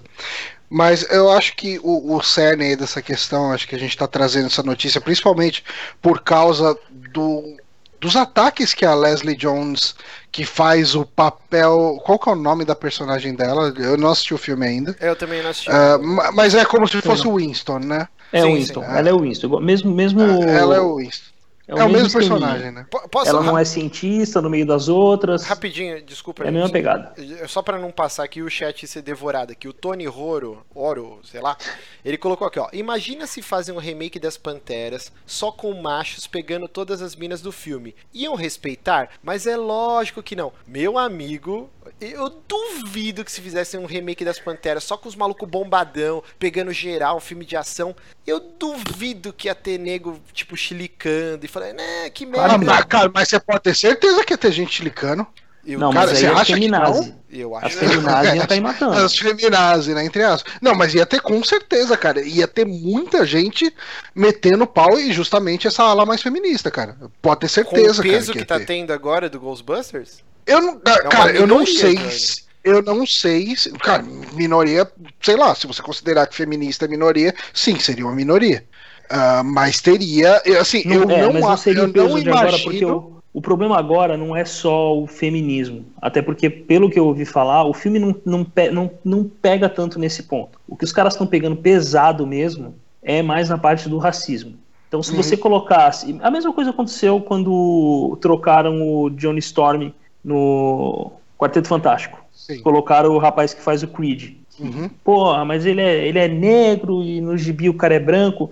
Eu vou ser bem sincero, eu também não gostei. Não pelo cara ser negro, porque eles destruíram a história toda do filme, do, do- do- do- dos personagens, entendeu? Mas o, o pessoal caiu matando. E o, e o moleque é um puta ator. Coisa que eu tipo, já não acho da, da Leslie. Eu não, não gosto dela como atriz. Tem nada a ver com ela ser mulher ou com ela ser negra. Mas se colocassem os, os, os marombados para fazer as panteras, não ia ser esse, esse, esse tão, tão negativo quanto tá sendo o Caso Fantasma. É isso que eu tô falando. O pessoal que tá no chat, ah, que mundo que o Márcio vive, claro que ia ter. Sim, gente, tudo tem reclamação. Eu sempre falo isso. Se tiver um vídeo no YouTube de um escoteiro ajudando uma senhora de idade a atravessar a rua, vai ter dislike, vai ter cara falando, nossa, tá menosprezando a terceira idade, ela consegue atravessar sozinha. Sempre vai ter alguém pra reclamar de tudo nessa porra dessa vida. Sempre. Se tiver o filme das Panteras, os Panteros, tipo, vai ter gente reclamando, mas não vai ser com o peso, com toda essa energia que tá rolando com o Ghostbusters. Isso que eu tô falando. Tipo, o Fanny Weber ca- colocou aqui, ó. Ia ter mulher reclamando? Sim, mas já tem 10 mil filmes de cara bombada atirando e pouquíssimos filmes de mulheres sendo badass motherfucker, entendeu? É isso que eu estou tentando falar. Não é tão difícil. É, mas você- falou de um jeito bem imbecil. Eu sei, mas é porque eu sempre falo de um jeito meio jovem. Isso daí não dá pra mudar. Mas, assim, é, eu, eu sinto que. Eu tenho um problema sério pra falar sobre é, quando você tem uma pessoa vítima de racismo sofrendo ataques organizados a respeito disso. Sim, Porque a internet ela odeia qualquer coisa. sim. E eu. É difícil você chegar e falar o, o, o impacto que um xingamento tem em você para o impacto que um xingamento vai ter numa outra pessoa, num outro contexto, com outra experiência de vida e com outras referências. Ah, a gente sabe que, cara, eu, eu acho que qualquer pessoa que falar de uma forma diferente disso ah, vai estar sendo leviana, mas isso é a minha opinião. Ah, a gente sabe que um negro precisa se provar muito mais do que um branco no, em sociedade. Tipo, tudo que ele precisa fazer, ele precisa fazer o dobro melhor do que um branco precisa fazer para se provar digno de alguma coisa. É, e eu acho que nesse caso aqui a gente está tendo justamente o caso da Leslie Jones, que independente dela ser uma boa ou uma atriz, a gente teve o arroba Nero, né, o Milo lá, que é um jornalista meio polêmico, né? Alguma coisa assim. Milo É. Yiannopoulos. ele chegou e falou: ah, vamos organizar uma trollada em cima dessa mulher.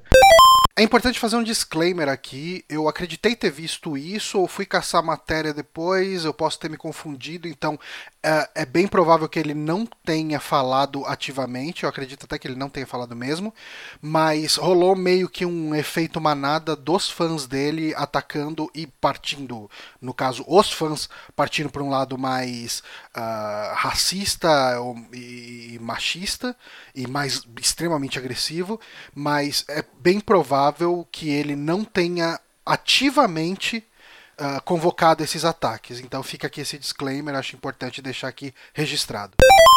E os seguidores dele, assim, chegaram e mandaram foto daqueles Real Ghostbusters, né? Que é os primeiros Ghostbusters, os caras que tinham licença ali do Ghostbusters, que eram dois caras e um macaco, falou, ah, já teve outro filme, assim, com ela, né? Sabe, tipo, é, chamando ela de macaca, chamando ela de gorila.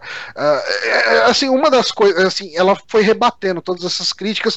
Uma delas, assim, eu achei que, tipo, não era motivo pra ela achar tão chegar a denunciar e qualquer coisa do tipo, que é um cara que chega e fala que ela é feia, eu acho que qualquer pessoa pode falar que qualquer outra pessoa é feia, porque, ok, foda-se, né? Tipo, é imbecil você chegar a falar pra uma pessoa, oh, você é feio. Mas, ok. É, é. É que essa foi uma, foi uma, das, foi uma das perguntas que ela. Foi dos, um dos tweets que ela chegou e rebateu, né? Falou, ó, oh, tweet, tipo, ó, o que, que tá acontecendo e tal. Mas o resto foi tudo, tipo, ataque racista, ataque organizado, é, é uma coisa meio pesada. E isso tudo culminou com o alimento do, do, do, tal do Milo, né? Que foi o cara que organizou. Uh, e. Oh, rapidinho e daí ele falou. Não, pode, pode continuar. É que aqui no chat o, o, Rafael dos Reis Santos ele colocou assim, ó, mas o Milo falou isso mesmo para organizar tal. Eu acompanhava ele e não vi ele mandando ninguém.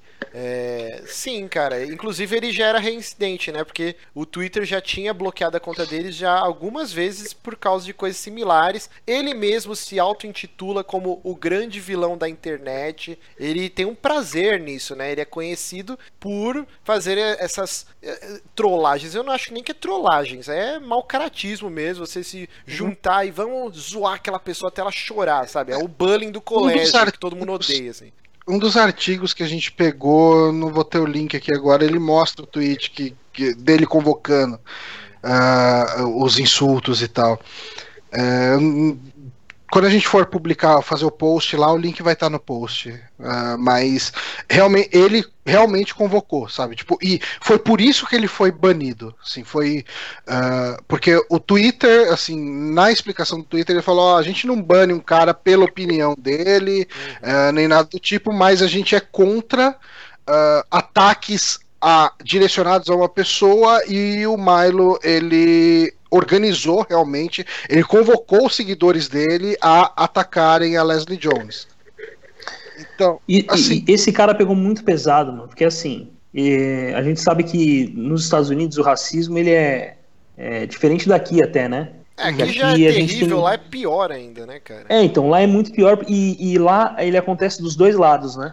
É, a, a, tia da minha esposa morou cinco anos lá e ela falou que até os negros lá são muito racistas também. Uhum. Sim, sim. Inclusive então, a gente esse tem tipo... que, que, falar depois, daqui a pouco, a parte negativa da Leslie Jones também, porque ela pisou um tomate bonito também. Ela sim, fez sim. merda. Ela, ela... Na verdade, assim, se você pegar os tweets dela mais. Assim, tem um que isso tá sendo. Uh, assim, não que eu não vou chegar e fazer um double standard aqui, mas um que tá todo mundo falando é white people shit, que ela chegou e falou, uhum. uh, como se fosse chamando brancos de merda, mas isso é uma tradução errada. Que o que ela tá falando é, é tipo merda de, de gente branca, sabe? Tipo, é como se fosse uh, black people shit, sabe? Tipo, uhum. é, coisas de gente branca. Uh, mas assim, ela tem um monte de tweets. Uh, eu até coloquei. Tipo, vai estar o link também no post depois, para quem estiver ouvindo a, a, versão gravada. Uh, a Leslie Jones ela tem uma série de tweets assim. racistas contra brancos, assim, e, Uh, isso gera meio que um double Ah, ela pode ser racista, e os outros não podem. Mas assim, você vê que os comentários dela geralmente são umas coisas meio que de. Ela não tá fazendo um ataque direcionado. Eu não tô querendo justificar, mas já tô justificando. Mas ela não tá. é, ela não tá direcionando o ataque a alguém, sabe? Tipo, isso eu acho uma coisa muito errada, sabe? Tipo, muito zoada.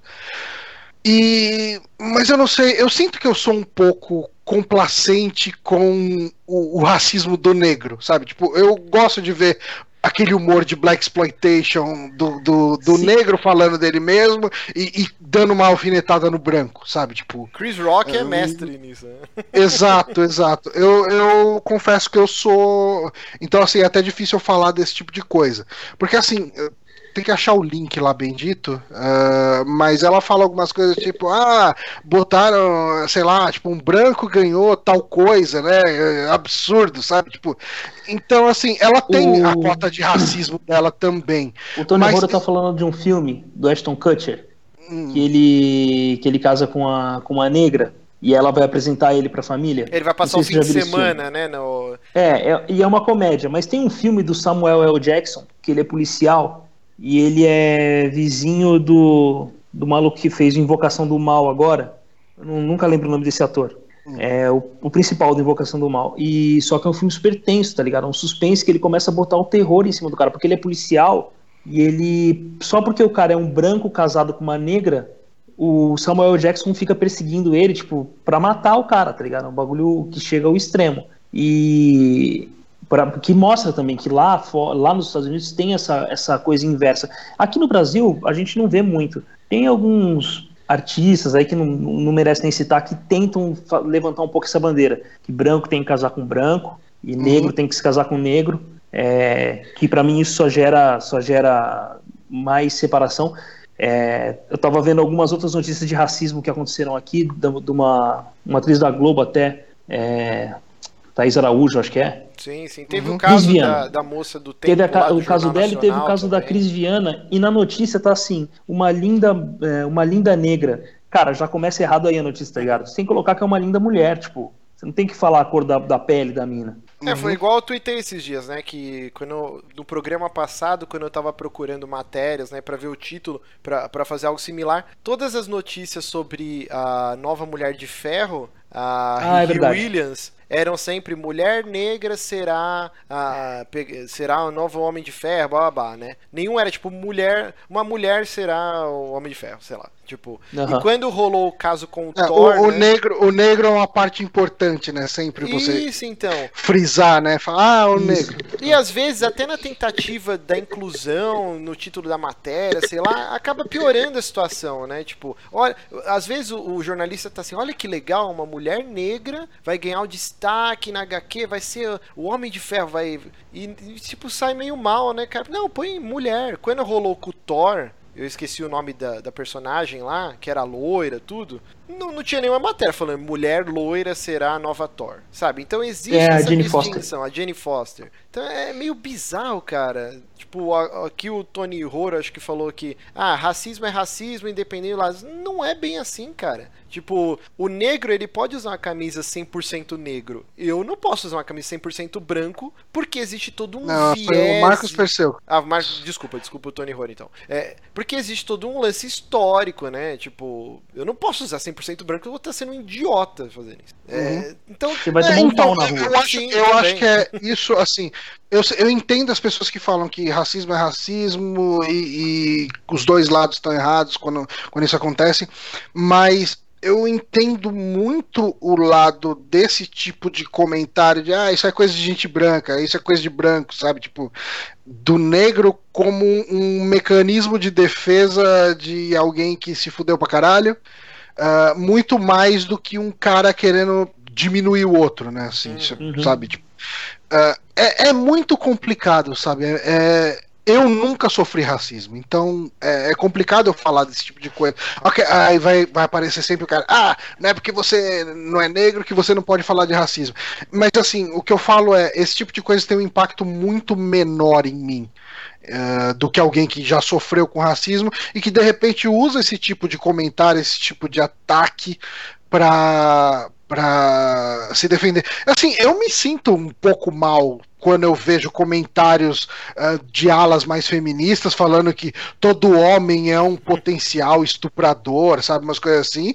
É foda, cara. Tipo, eu falo, cara, o que, que essa mulher tá falando? E, e é um tipo de comentário extremamente. Uh, eu, sabe, é só acho, negativo, sabe? Eu, não acho isso, sabia? Eu, eu, tive uma grande discussão na época que tava em voga lá o caso da menina que foi estuprada lá na, na favela. E aí um, um, amigo meu tava, tava indignado. Eu não sou um estuprador, isso aqui.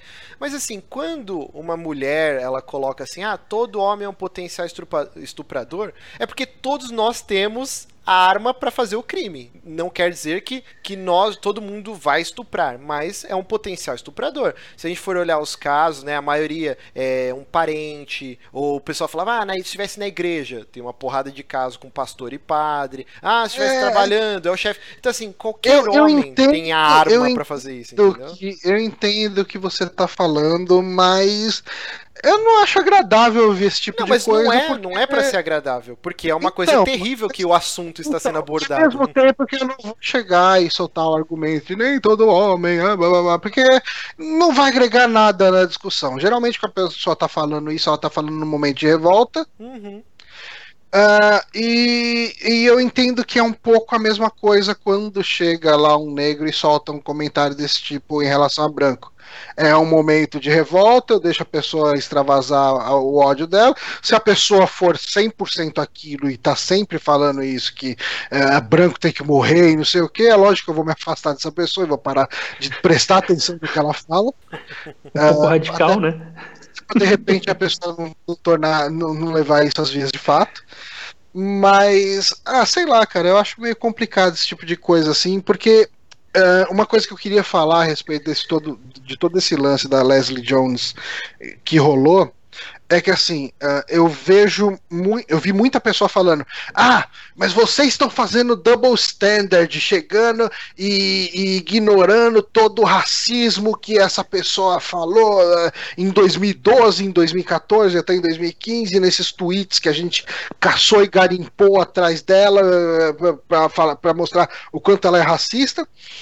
Mas assim, são pessoas que eu nunca vi falando de racismo em outros contextos. Uh, nunca vi falando de ah, ah, não sei o que, olha esse, esse, negro sofrendo racismo, não sei o que. Mas quando é um branco sofrendo racismo, a pessoa fica maluca e de repente consegue começa a vasculhar a vida inteira de uma mulher negra para achar o podre dela para chegar e acusar ela na frente de todo mundo.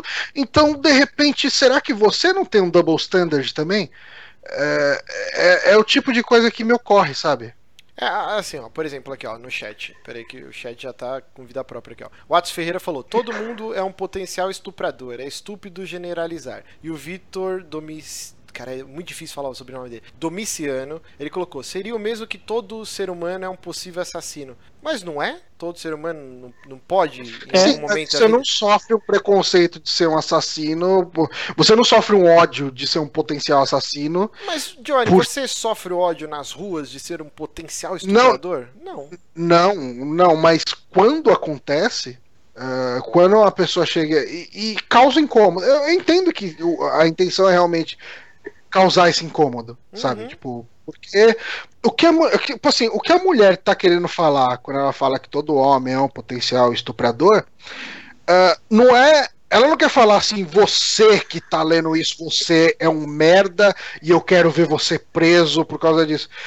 Eu, eu assim, na minha, na minha opinião, na minha visão do que, que acontece nesse momento, ela se sente indefesa e em perigo o tempo inteiro, sabe? Tipo, Sim. se ela volta à noite sozinha em casa, ela tem medo de ser estuprada. Então, quando ela fala isso, é um desabafo, sabe? E é assim, por isso que eu trouxe esse paralelo, porque quando uma mulher chega, uma mulher que nem a Leslie Jones, solta algumas coisas, tipo alguns comentários extremamente preconceituosos, eu porque assim, a gente não sofre uh, um racismo por ser branco normalmente. Não. Não. Assim, no máximo isso acontece. Você, o nego neco não, fica então, quieto. É, é aí que eu ia chegar. Porque o pessoal tá, tá me olhando. por ser branco, cara. O pessoal tá olhando na, na, na, na, na, na webcam e tá falando assim: o que, que esse cara tá com esse nick de nego neco? Então, aí que, aí que chega da onde veio o Neco, que eu expliquei pela metade. O Neco era o cara das Chiquititas, que era o Cirilo do Carrossel. Cara, o Neco não era o irmão da, da Pata? Não, esse era o Mosca. Ah, um puta que pariu, meu, meu Lorde. E aí, só que assim, o, o, o, eu nunca senti um preconceito na cara. Nunca ninguém chegou para mim e falou assim: molecada, a gente sabe que criança é, é maldosa, né? Numa certa idade. E eu, hoje em dia, eu tenho uma cor de escritório, mas eu não tenho cabelo lisinho.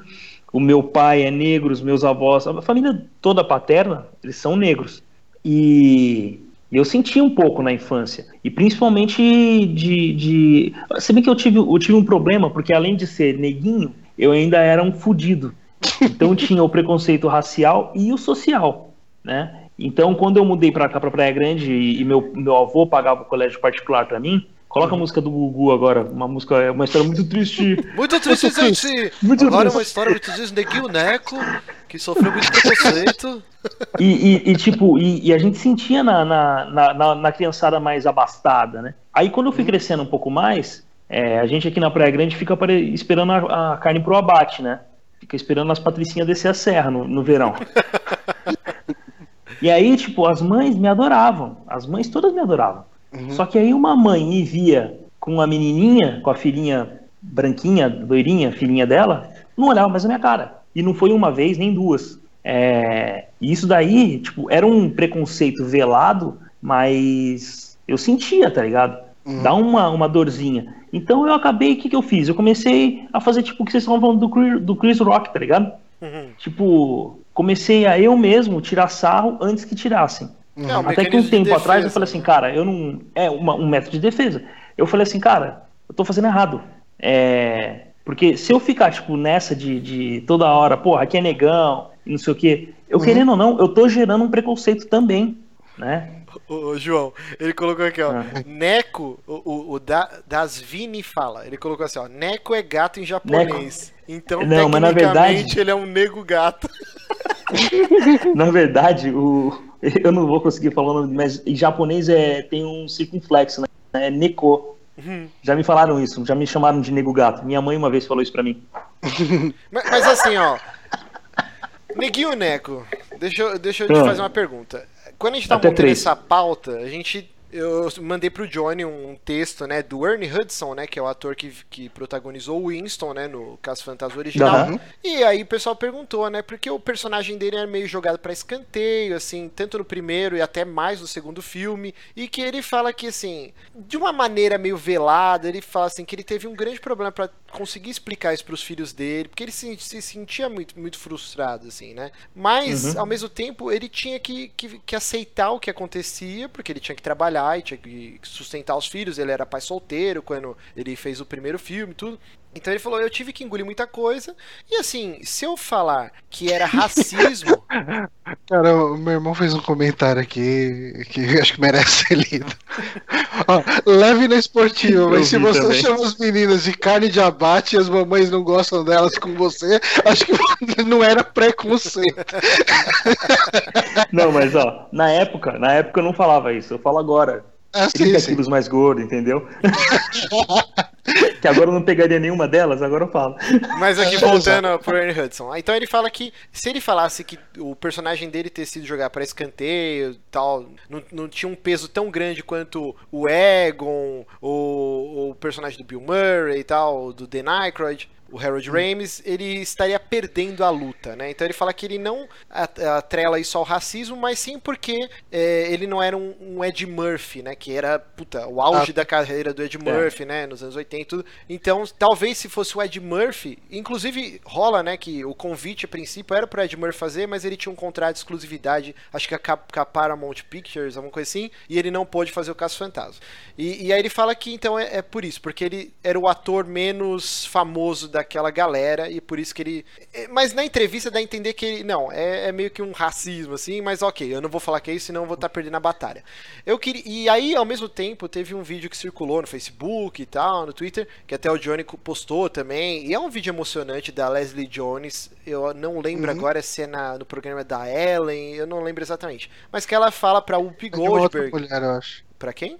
É de alguma outra mulher, acho que não é da Ellen DeGeneres, não. É, eu não lembro agora. Mas é tipo ela... uma roda, é uma mesa redonda, né? Isso, e ela fala pra Whoopi Goldberg que ela agradece muito, que o, a carreira dela inteira é baseada nos stand-ups que a, que a Whoopi Goldberg fazia, que ela assistia em loop, e que era, é muito uhum. importante para ela ter um, um alvo, né? E eu queria perguntar para você, Neguinho, a gente não te chamou nesse programa só porque você é nosso amigo pessoal, porque você paga pra gente todo mês. É porque chamou no, no chat. A, gente, a, gente chamou, a gente chamou você porque a gente precisava de uma cota de negros aqui. Eu sabia. a gente chamou você aqui também para saber, então, como que é você assim você tem que ter uma representatividade desde uma história em quadrinhos num jogo videogame num filme na música como que é isso Desse, Olha, eu, dessa eu, visão eu sou bem sincero velho eu eu nunca eu, sempre fui bem resolvido com minha família, tudo, né? Tipo, como eu falei, a parte do meu pai, é, é, a família toda é, tipo, negra, né? É, a parte da minha mãe, não. É, todos os meus tios têm olho azul e o caramba. Então, a minha mãe gostava do negão. é, eu, como toda loira. Ó, o preconceito. Sacanagem, sacanagem. Então, ela, ela, eu, eu fui criado mais com ela. Eles se separaram, eu era muito pequeno eu tive, eu sofri preconceito, inclusive dentro da minha, dentro da família da minha mãe. Um tio meu, eu ouvi ele falando uma graça uma vez para a esposa dele, ele achou que eu não estava ouvindo e eu ouvi. É, só que eu nunca nunca tive esse negócio de, ah, a gente precisa ter um herói negro, precisa ter um, um, essa parada de representatividade. Eu, eu... Peraí que estão tirando sarro de mim. Não, não, não liga, cara. Sei lá, não, de de cabeça para baixo. É... é... É tipo assim, eu acho que é bem aquilo que eu falei um pouco antes, é aquele discurso que o Morgan Freeman uma vez deu, de que a gente tem que parar de chamar o, é, o homem negro de negro e o homem branco de branco. Ele é um homem, entendeu? Então você começar também a querer, ah, eu, a gente precisa ter mais é, políticos negros, a gente precisa ter mais cientistas negros. Eu acho que a gente tem que ter mais políticos bons, independente se é branco, negro, mulher, homem. É. E isso para qualquer outro tipo de coisa, entendeu? É, não, tem tanta gente que, meu, anos 80, a gente não tinha esse acesso à internet, 90 também, tanta gente que a gente gostava, música é, e artistas, tipo desenhistas, essas coisas que a gente olhava o nome dos caras onde via, a gente não sabia se o cara era branco, se era negro, a gente simplesmente gostava do cara. Uhum. Não, mas é... a gente não se ligava muito nisso, né? Mas, por exemplo, ó, das histórias em quadrinhos, por que, que o Homem-Aranha foi durante muitos anos o meu personagem favorito, colecionava tudo que saia de Homem-Aranha? Porque assim, você tinha o Steve Rogers, loiro de olho azul, tal, tal, tal. Você tinha, vai, N personagens. O Homem-Aranha era aquele nerdzinho, franzino, tipo, franzino, entre aspas, depende do desenhista, mas pelo menos na, na época do John, Rom, é, do, do, John Romita, do, do Steve Ditko e tal, ele era aquele nerdzinho que não se dava muito bem com as minas, ele tinha uma série de problemas e, e tipo, vai, o estereótipo assim, vai, ele era moreno, de cabelo castanho e tal, tal, tal. Fala, pô, esse cara, eu me identifico com ele. E, e, era por isso que eu gostava tanto das, das aventuras, mais do que um Superman, mais do que um Capitão América, porque eu me identificava com aquilo. Então, assim, uhum. você nunca achou importante, sei lá, um personagem de destaque negro nas HQs, ou um protagonista de jogos de videogame negro? Você não sentia essa. Então, eu, eu, eu, tô, eu, eu tô falando uma, uma opinião particular, né? Eu nunca tive essa necessidade. Eu, eu acho posso que é falar que... Eu acho que é importante justamente por quê? Porque eu sou a minoria. Tem muita gente por aí que precisa ter um, um esse norte, entendeu? Tem que ter um cara para ser o, o, exemplo de vida para ele. E eu tô conversando e botando a mão na câmera. é, tem que ter esse, esse, esse exemplo. Mas eu acho que é o, é o que eu falei um pouco atrás. Não, esse exemplo não precisa ser um cara que pareça com você. Uhum. Ele tem que fazer coisas boas e, e tipo, você fala assim, caramba, esse cara tá fazendo essa parada, eu quero fazer o que esse cara tá fazendo, né? Não sei, posso estar tá cagando regra aqui e defecando pela boca, mas. Né? mas você sabe que, assim, esse lance de representatividade, para mim, é, eu tenho uma opinião, acho que contrária à sua, uh, por incrível que pareça, porque eu, eu sempre gostei muito de Caça-Fantasmas. Muito, muito. E um dos motivos que eu gostava de Caça-Fantasmas é que nos anos 80 os heróis eram sempre o galanzinho ou o bombadão, o fortão. Sim. E quando eu assisti Caça-Fantasmas pela primeira vez, eu vi o nerd barrigudo, desajustado, sendo o cara que salvava o dia. E quando eu assisti aquilo, o meu inconsciente me falava que eu podia ser o um herói também, se eu quisesse. Sabe, eles não tinham coragem, eles eram atrapalhados, eles eram, sabe, tipo, eles eram desacreditados por todo mundo, e mesmo assim eles chegavam lá e, e faziam acontecer. E por que que eu entendo que é legal hoje a gente ter um, um caça-fantasmas de mulheres como uma coisa legal? A gente tem uma carência muito forte de, de mulheres heroínas e quando a mulher é heroína, é, é a, a, mulher no plate kine, né? É a mulher gostosona e não sei o que. E eu acho legal que, assim, de repente, a gordinha hoje possa ver a mulher lá que fazia Mike Molly enfrentando fantasmas. Eu, eu acho, cara, bacana isso. E, e como foi para mim pro, pro Johnny criança lá, nos seus 12, 13 anos, cara, eu tinha eu tinha boneco do Caça-Fantasmas, eu gostava muito de Caça eu adorava o desenho dos Caça-Fantasmas, sabe? E eu acho legal que tenha isso hoje em dia e eu gosto desse lance de se sentir representado. Era legal, tipo, era legal quando eu brincava com, com meus irmãos, meus vizinhos, eu poder falar que eu era um dos caras fantasmas e não me sentir tão distante quando eu falava que eu era o Rambo, que era ridículo. Você podia pintar Mas a barriga com a falando caneta agora- pilô, assim, fazer os gols. Você falando agora, eu acho que eu acho que talvez, talvez até subcons- no meu subconsciente assim, agora me veio uma parada, a gente conversando sobre isso e eu nunca tinha me ligado. Nessa época da minha vida, nessa que eu, que eu tava comentando agora, de criança para adolescente, a HQ que eu mais curti era X-Men. Hum. E querendo ou não, eles, não- eles podiam não ser negros, mas eles eram, no universo das HQs, os que mais sofriam preconceito, né? Sim, Até totalmente. hoje, inclusive, né? Uhum. Estão até querendo sumir com eles. Mas aí é treta de estúdio. É, exatamente. Mas eles sempre eram o- o- o- os representantes dos, dos gays, dos, dos negros, de todo mundo que era meio. Uma minoria perseguida, né? Exatamente. Talvez eu, eu, eu tivesse um, um, um, um herói que eu quisesse me espelhar por esse motivo, só que na época eu não entendesse isso. Talvez você, você pode ter dado uma. É, não, não, eu não quero epifania, converter eu tive uma epifania. As pessoas estavam as pessoas estavam te aplaudindo por não ligar para heróis negros. Agora as pessoas vão Eles vão tão- ver que acreditaram num falso O- profeta. O Vitor Domiciano já Mas- falou aí que esse ó. programa vai fazer a gente perder um monte de ouvinte. Nada, Ah, esse- cara, tá tudo a bem. molecada, a molecada vai, vir, vai vir com gosto. Aí meia-noite, 46 negros assistindo nós, mano. Mas é isso, assim, é... a gente tá brincando aqui, né? O Nego Neco é nosso amigo pessoal tal. É, começou como ouvinte, tipo, e virou amigo pessoal de frequentar aqui em casa. A gente volta e meia tá junto aqui. E a gente, o Johnny deu a ideia, pô, seria legal ver a, a opinião dele sobre isso, né? Porque eu e o Johnny aqui somos dois rapazotes caucasianos, família Uhum. classe média, querendo ou não, Opressores. querendo ou não, a gente Opressor, sempre teve bastante. quase tudo que a gente queria, né? O pessoal aqui no chat tá zoando. que Parça, pobre cara. menino rico. Tudo, tudo. Você tinha todos os videogames na sua casa aí, você não vem não. Aquela foto. Aqui. O Johnny tem uma foto icônica da, da pré-adolescência dele, que ele está jogando Master System com um braço quebrado. Ah, sim, cara. Não- Aquela não foto é maravilhosa. Cortou tudo que você falou. Não, não deixe que um braço quebrado impeça seus sonhos. Mas assim, então, a gente meio que não sabe o que, que é isso, cara. Então por isso que a gente trouxe o Nego Neco aqui pra dar a visão dele. E, e ele foi totalmente contra o que a gente achou que ele ia falar. Não, não.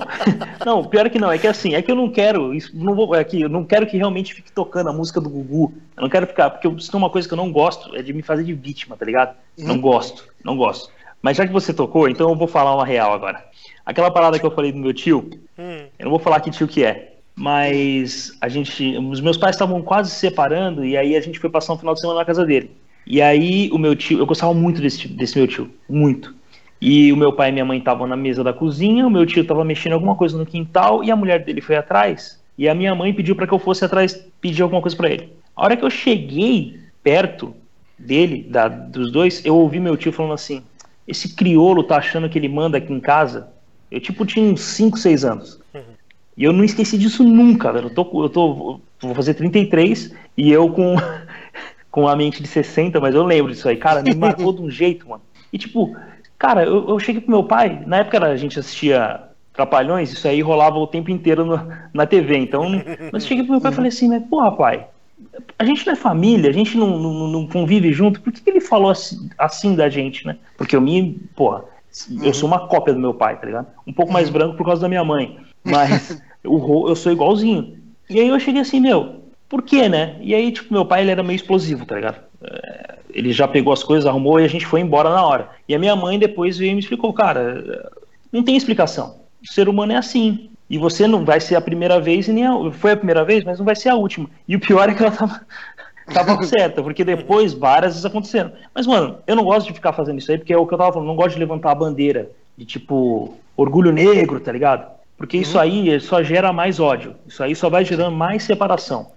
É, mais ou menos, cara. Eu, é, bom, aí é papo pra um outro programa, mas eu acho que tem que existir esse contra-ataque, porque senão as coisas nunca vão mudar. E sabe, né? e sabe o que é pior de tudo, Márcio? Vai ter outro programa. porque não é a última vez que vai acontecer isso aí É. que aconteceu com a Leslie, tá ligado? Uhum. Tipo, isso acontece direto. Você vê Todo como dia. o reflexo, né, pede um contra-ataque. O que que a gente tá, o que que tá sendo padrão no mundo, né? A gente tá tendo um fortalecimento grande do discurso de, de extrema direita, né? Diversos países do mundo estão meio que seguindo esse caminho. É, Inclusive aqui, né? É, inclusive aqui, assim, não é tão forte igual nos Estados Unidos. A gente tem aqui os bolsomitos Ah, e tal. é. Mas assim, não é igual aos Estados Unidos, cara. O Trump, tipo, realmente corre um risco dele ser presidente, cara. Aqui eu duvido muito que o Bolsonaro chegue num segundo turno da vida. Mas assim, a gente teve essa semana o RNC, né? Que é o Republicans Na- National Conference, né? Que é a Conferência Nacional dos Republicanos, né? Que seria a direita lá dos Estados Unidos. E a gente teve uma, uma escritora que é Ingraham, eu esqueci ontem, eu tô até pesquisando sobre a vida dela. Ela é uma uma conservadora extrema, ela já escreveu um livro que chamava O Diário de Obama, que era tipo um, como se fosse um diário fictício assim do Obama, do dia a dia, envolvendo a mulher, as filhas, tal. Tipo umas paradas meio pesadas assim, ela tem umas declarações bem polêmicas e tava rolando um gif ontem na internet dela fazendo o se- é, não é o Sig Heil, tipo a saudação lá Uhum, enfim, é. a saudação nazista, assim, né? Bagulho de white power. Cara, isso é bizarro acontecer. E aí, tipo, tinha um monte de gente já tentando, não, não, não, calma. Isso daí é um. É, um aceno que, tipo.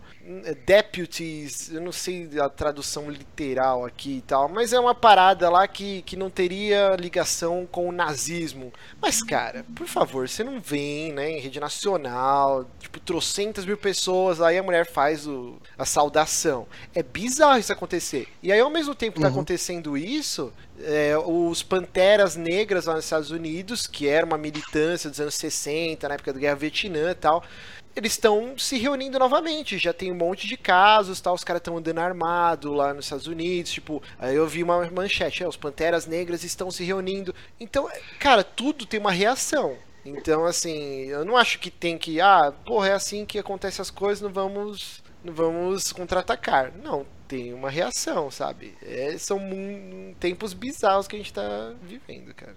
A gente tá muito no limite, né, cara?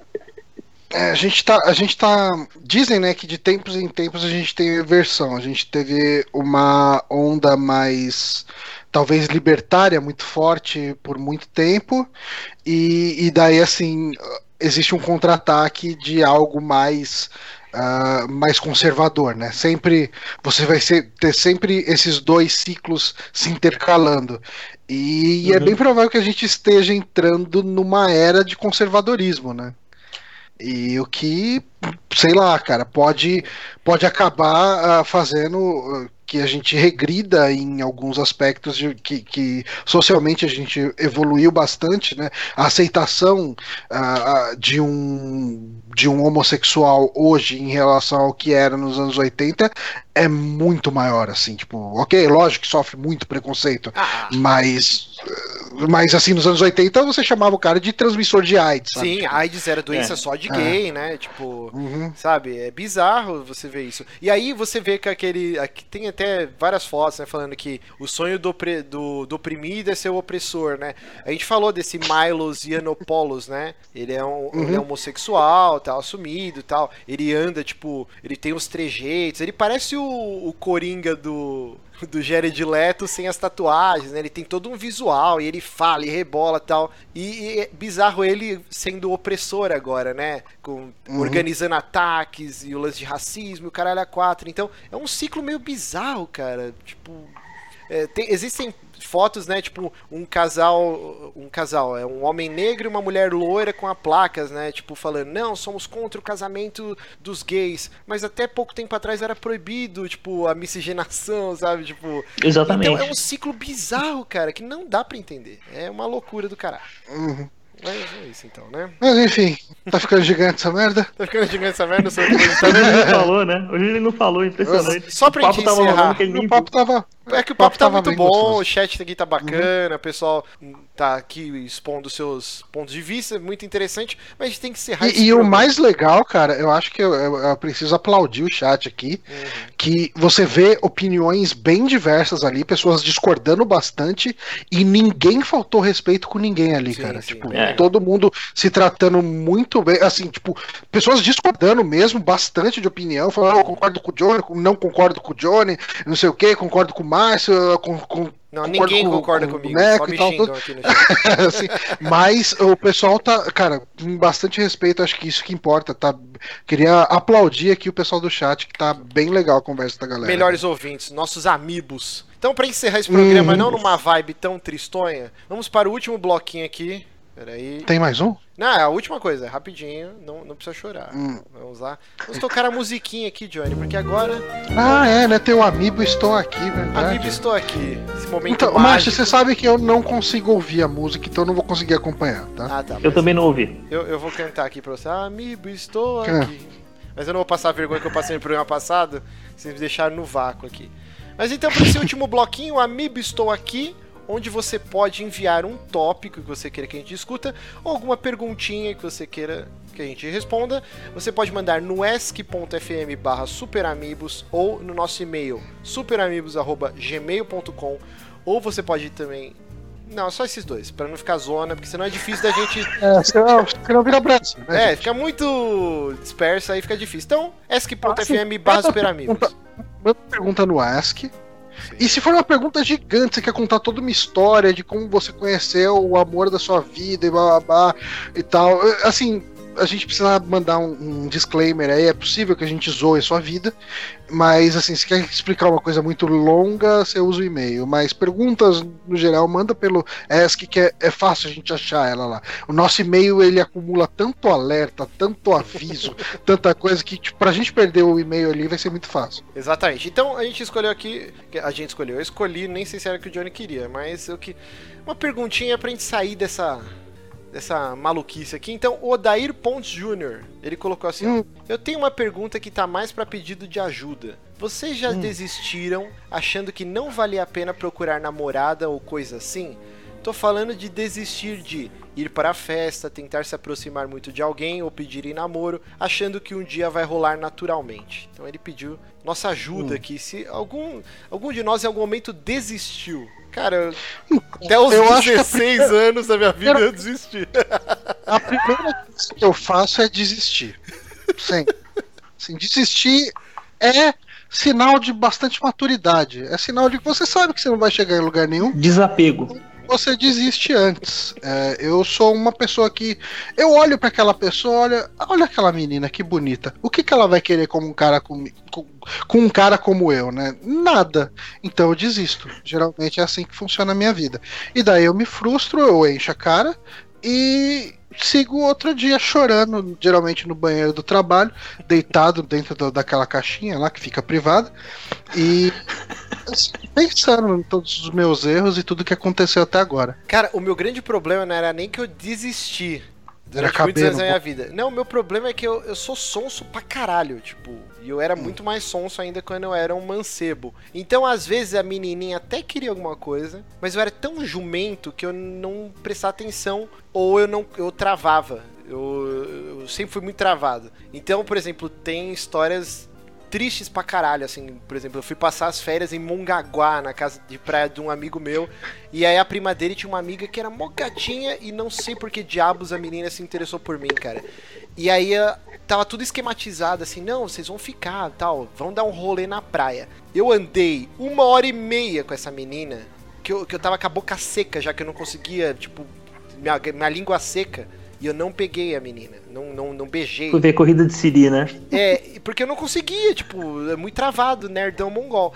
E aí o que aconteceu? Quando a gente voltou desse trajeto, que a gente andou a orla inteira de Mongaguá, ela ficou com outro moleque tipo, na minha frente. Que gostoso, e eu fiquei cara, muito triste. Gostoso. Mas é porque eu, não é que eu desisti, é que eu sempre fui jegue pra caralho isso daí. Tipo.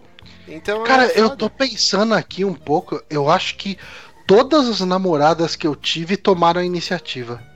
É, a gente foi nesse, nesse nível também, porque se depender de mim, tô fudido. Eu desisto muito fácil, cara. Assim, as pessoas que eu lutei bastante pra conquistar, eu não consegui. Então, eu acho que desistir geralmente funciona melhor pra mim. Então, ah, quem, quem que Eu tô mandou na do Márcio também. Eu tô na do Márcio. Eu fiquei até os 16 anos, eu desisti total, assim. O que viesse era lucro. Aí, depois dos 16 anos, eu dei uma mudada no, no visual e aí. Não que eu tenha muito o que fazer no visual, né? Tipo. Raspei o cabelo, tá ligado? Sei lá o Pra que eu vocês fiz. terem uma ideia, cara, como eu, eu sou jegue nesse quesito. A Jéssica, minha esposa. O único motivo de eu ter casado com ela e, estar aqui hoje, aqui, nessa casa aqui e tal, é porque assim, eu já tinha desistido. Tipo, a gente tava num barzinho e tal, ela tava com uma amiga, eu tava com um amigo meu, eu também batendo papo, eu já tinha desistido. E aí eu fui no banheiro. O, o Johnny deve conhecer o. O Charme lá na, na Augusta, o, o boteco. É um boteco bem clássico lá. Não, eu sei que é bem clássico, É mas perto nunca do fui, Bahia, onde a gente sempre vai. E aí o que acontece? Esse banheiro do Charme, ele é dividido assim, tem uma parede, mas em cima tem aqueles tijolo baiano que é vazado, sabe? Sim, Tipo, então tem o banheiro das mulheres, o banheiro dos homens, aí uma paredona e lá em cima um respiro com esse tijolo baiano. Aí eu falei, ah, que saber, foda-se, eu, eu, eu vou fazer merda, eu nem vou tentar pra não passar vergonha. Tô lá fazendo meu xixi, e aí eu ouço a Jéssica e a amiga dela no banheiro do lado. Aí a amiga da Jéssica falou assim, ô, aquele o cara lá é gatinho, acho que eu vou tentar. Aí a Jéssica falou assim, não, porque eu estou de olho nele, ele é meu esquema. Eu falei, ah, é? Caralho. Hum, Nem eu tava sabendo. e aí eu fui pego pela minha esposa, entendeu? Que se dependesse Eu de mim, eu tava pego. fudido. Eu não ia ter feito nada. Então eu acho. Qual a dica que a gente pode dar pro, pro Odair, hein, cara? que se é ok desistir, desiste, mas não desiste com muito empenho. Tipo, não, seja nem, Tá. não seja nem péssimo nem excelente. Tá rolando a É, hashtag aqui, ó. Somos, somos todos Márcio. olha só. Então, cara, mas é assim, eu, eu acho que a questão de desistir eh, não é só desistir. Eh, agora vai entrar aí o- o- as estratégias do jogo do amor. Hum, Ah, meu Deus. Ah, que, tipo, feitas por um cara que tem 36 anos e pegou, sei lá, umas 5 mulheres na vida.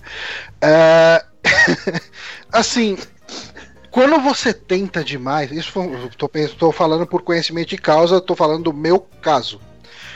Quando você tenta demais, às vezes você deixa de ser você porque você tá tentando parecer que é um cara legal, que, que você quer, sabe, você quer ser alguém que você não é, e você soa tão artificial pra todo mundo que tá à sua volta que você deixa de ser uma pessoa interessante e vira só um freak show.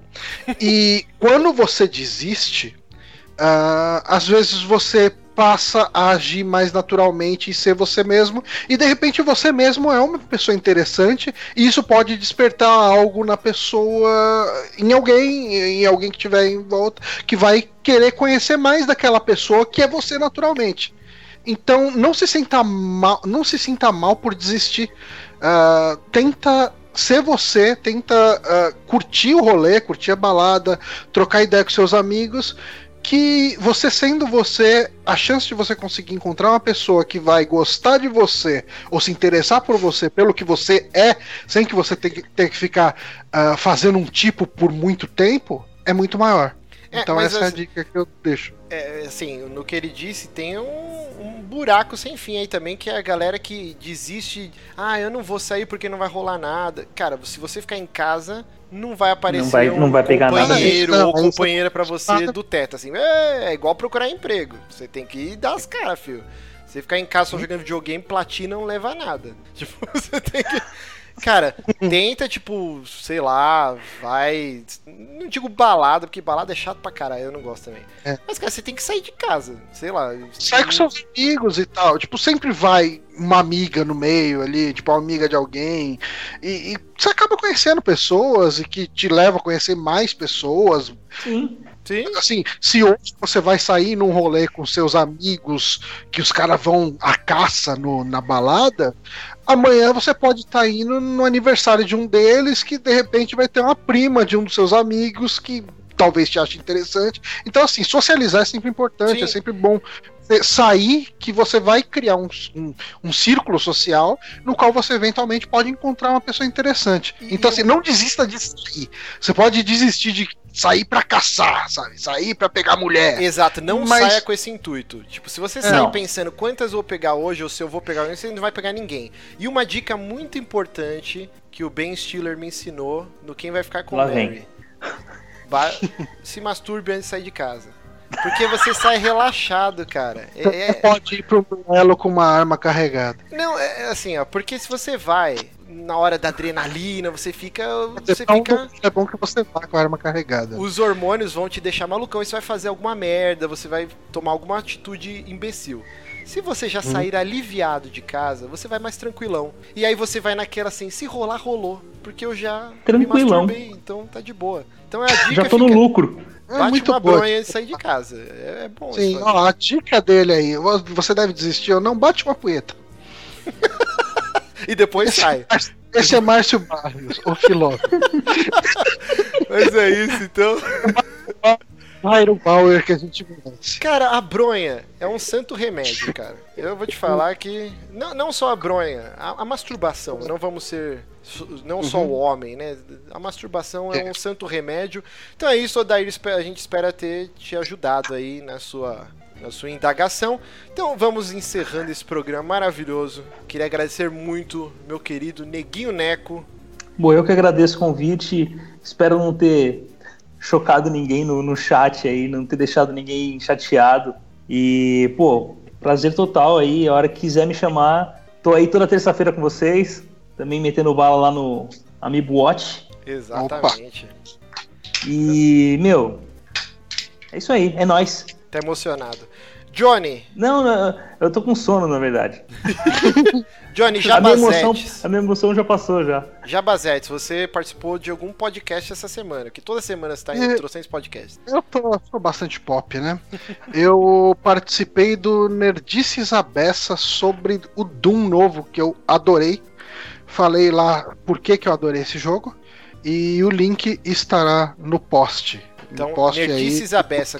Tá em qual site? Porque ele tava no. no- Ele tá no Opinião Alheia, Opinião que é o site dos nossos amigos lá, Léo Fornazer e do Alexandre, que tá sempre acompanhando a gente, vez por outra ele tá lá na live de Destiny também, às vezes ele tá até aqui no chat, hoje não tá aqui, mas de vez em quando ele tá aqui nos chats do saque também, o Ale, o Moro, tá sempre por aí. Exatamente. Então é isso. É, lembrando, grupo do Telegram. Agora a gente tem um grupo. É uma zona do caralho, mas é muito legal. Tipo, a galera fica o dia inteiro, cara. Às vezes é 4 da manhã, o nego tá lá no maior papo lá. Eu abro, tem 60, 80 notificações. Eu, meu Deus do céu. Mas é muito legal. Então, se você é patrão do Super Amigos, o link foi mandado pra você por e-mail. Tem também lá no grupo do Facebook eh, dos patrões. Então tem o link, é só clicar, você já entra lá no Telegram. Muito foda, muito legal. O pessoal posta um monte de notícia, um monte de vídeo, bem bacana. E pra encerrar aqui, Johnny, nosso jabazetes pro site se manter vivo, como a pessoinha faz pra nos ajudar. Sim, nós temos um Patreon, que é aquela plataforma onde você pode fazer doações em dinheiro pra gente. Ah, então, patreon.com barra superamigos, você pode colaborar lá a partir de um dólar, daí você ganha acesso ao nosso grupo exclusivo dos patrões e também a partir desse grupo você consegue entrar nesse, nesse grupinho aí do Telegram, onde a gente compartilha aí stickers do Bonatti sem camisa. E é algo bastante importante. E é isso, assim. ah, é, a gente queria agradecer muito, porque desde que a gente voltou a falar do Patreon aqui, a gente tá ganhando patrões novos. ah, fazia um tempo que a gente estava estagnado. Eu não vou nem falar em estagnado, a gente estava em retração mesmo, porque a gente estava perdendo ah, o pessoal e o pessoal tá voltando, o pessoal tá, tá voltando a colaborar. Isso dá um incentivo legal pra gente. A gente tá, acho que até produzindo mais do que a gente produzia antes, né? A gente tá, vez por outra, surge as ideias aí de fazer um saque extra. Semana que vem, inclusive, a gente deve fazer um saque extra ou na segunda ou na quarta, a gente tá decidindo ainda sobre o Stranger Things, né, que é a série do Netflix que a gente gostou bastante.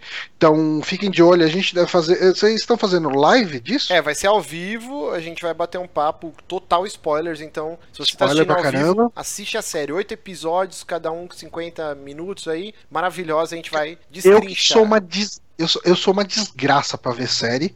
Eu vejo, cara, assisto episódio, vou ver de novo depois de dois meses. Assisti essa série em três dias. Isso porque, assim, o primeiro episódio eu vi logo depois daquele churrasco na sua casa, então eu tava meio bebo. eu não ia aguentar ver muito episódio, então assisti um só. Mas daí depois na segunda e na terça eu matei a série inteira, cara. Muito bom. Então é isso, gente. Muito obrigado, todos os ouvintes, todo mundo que acompanha ao vivo, você que baixa o MP3. Se você não pode ser patrão, você pode nos ajudar clicando no RT, clicando no joinha, se inscrever no canal, essa papagaia de sempre aí. Muito obrigado. Neguinho Neco, um beijo. Um Manda um beijo pra abraço todos. pra Ana Paula da Praia. Será dado. É isso, gente. Um beijo pra todos vocês. Vamos dormir, né? Que amanhã tem que trabalhar. É isso. É, abraço. galera. Tchau. Falou. Até mais.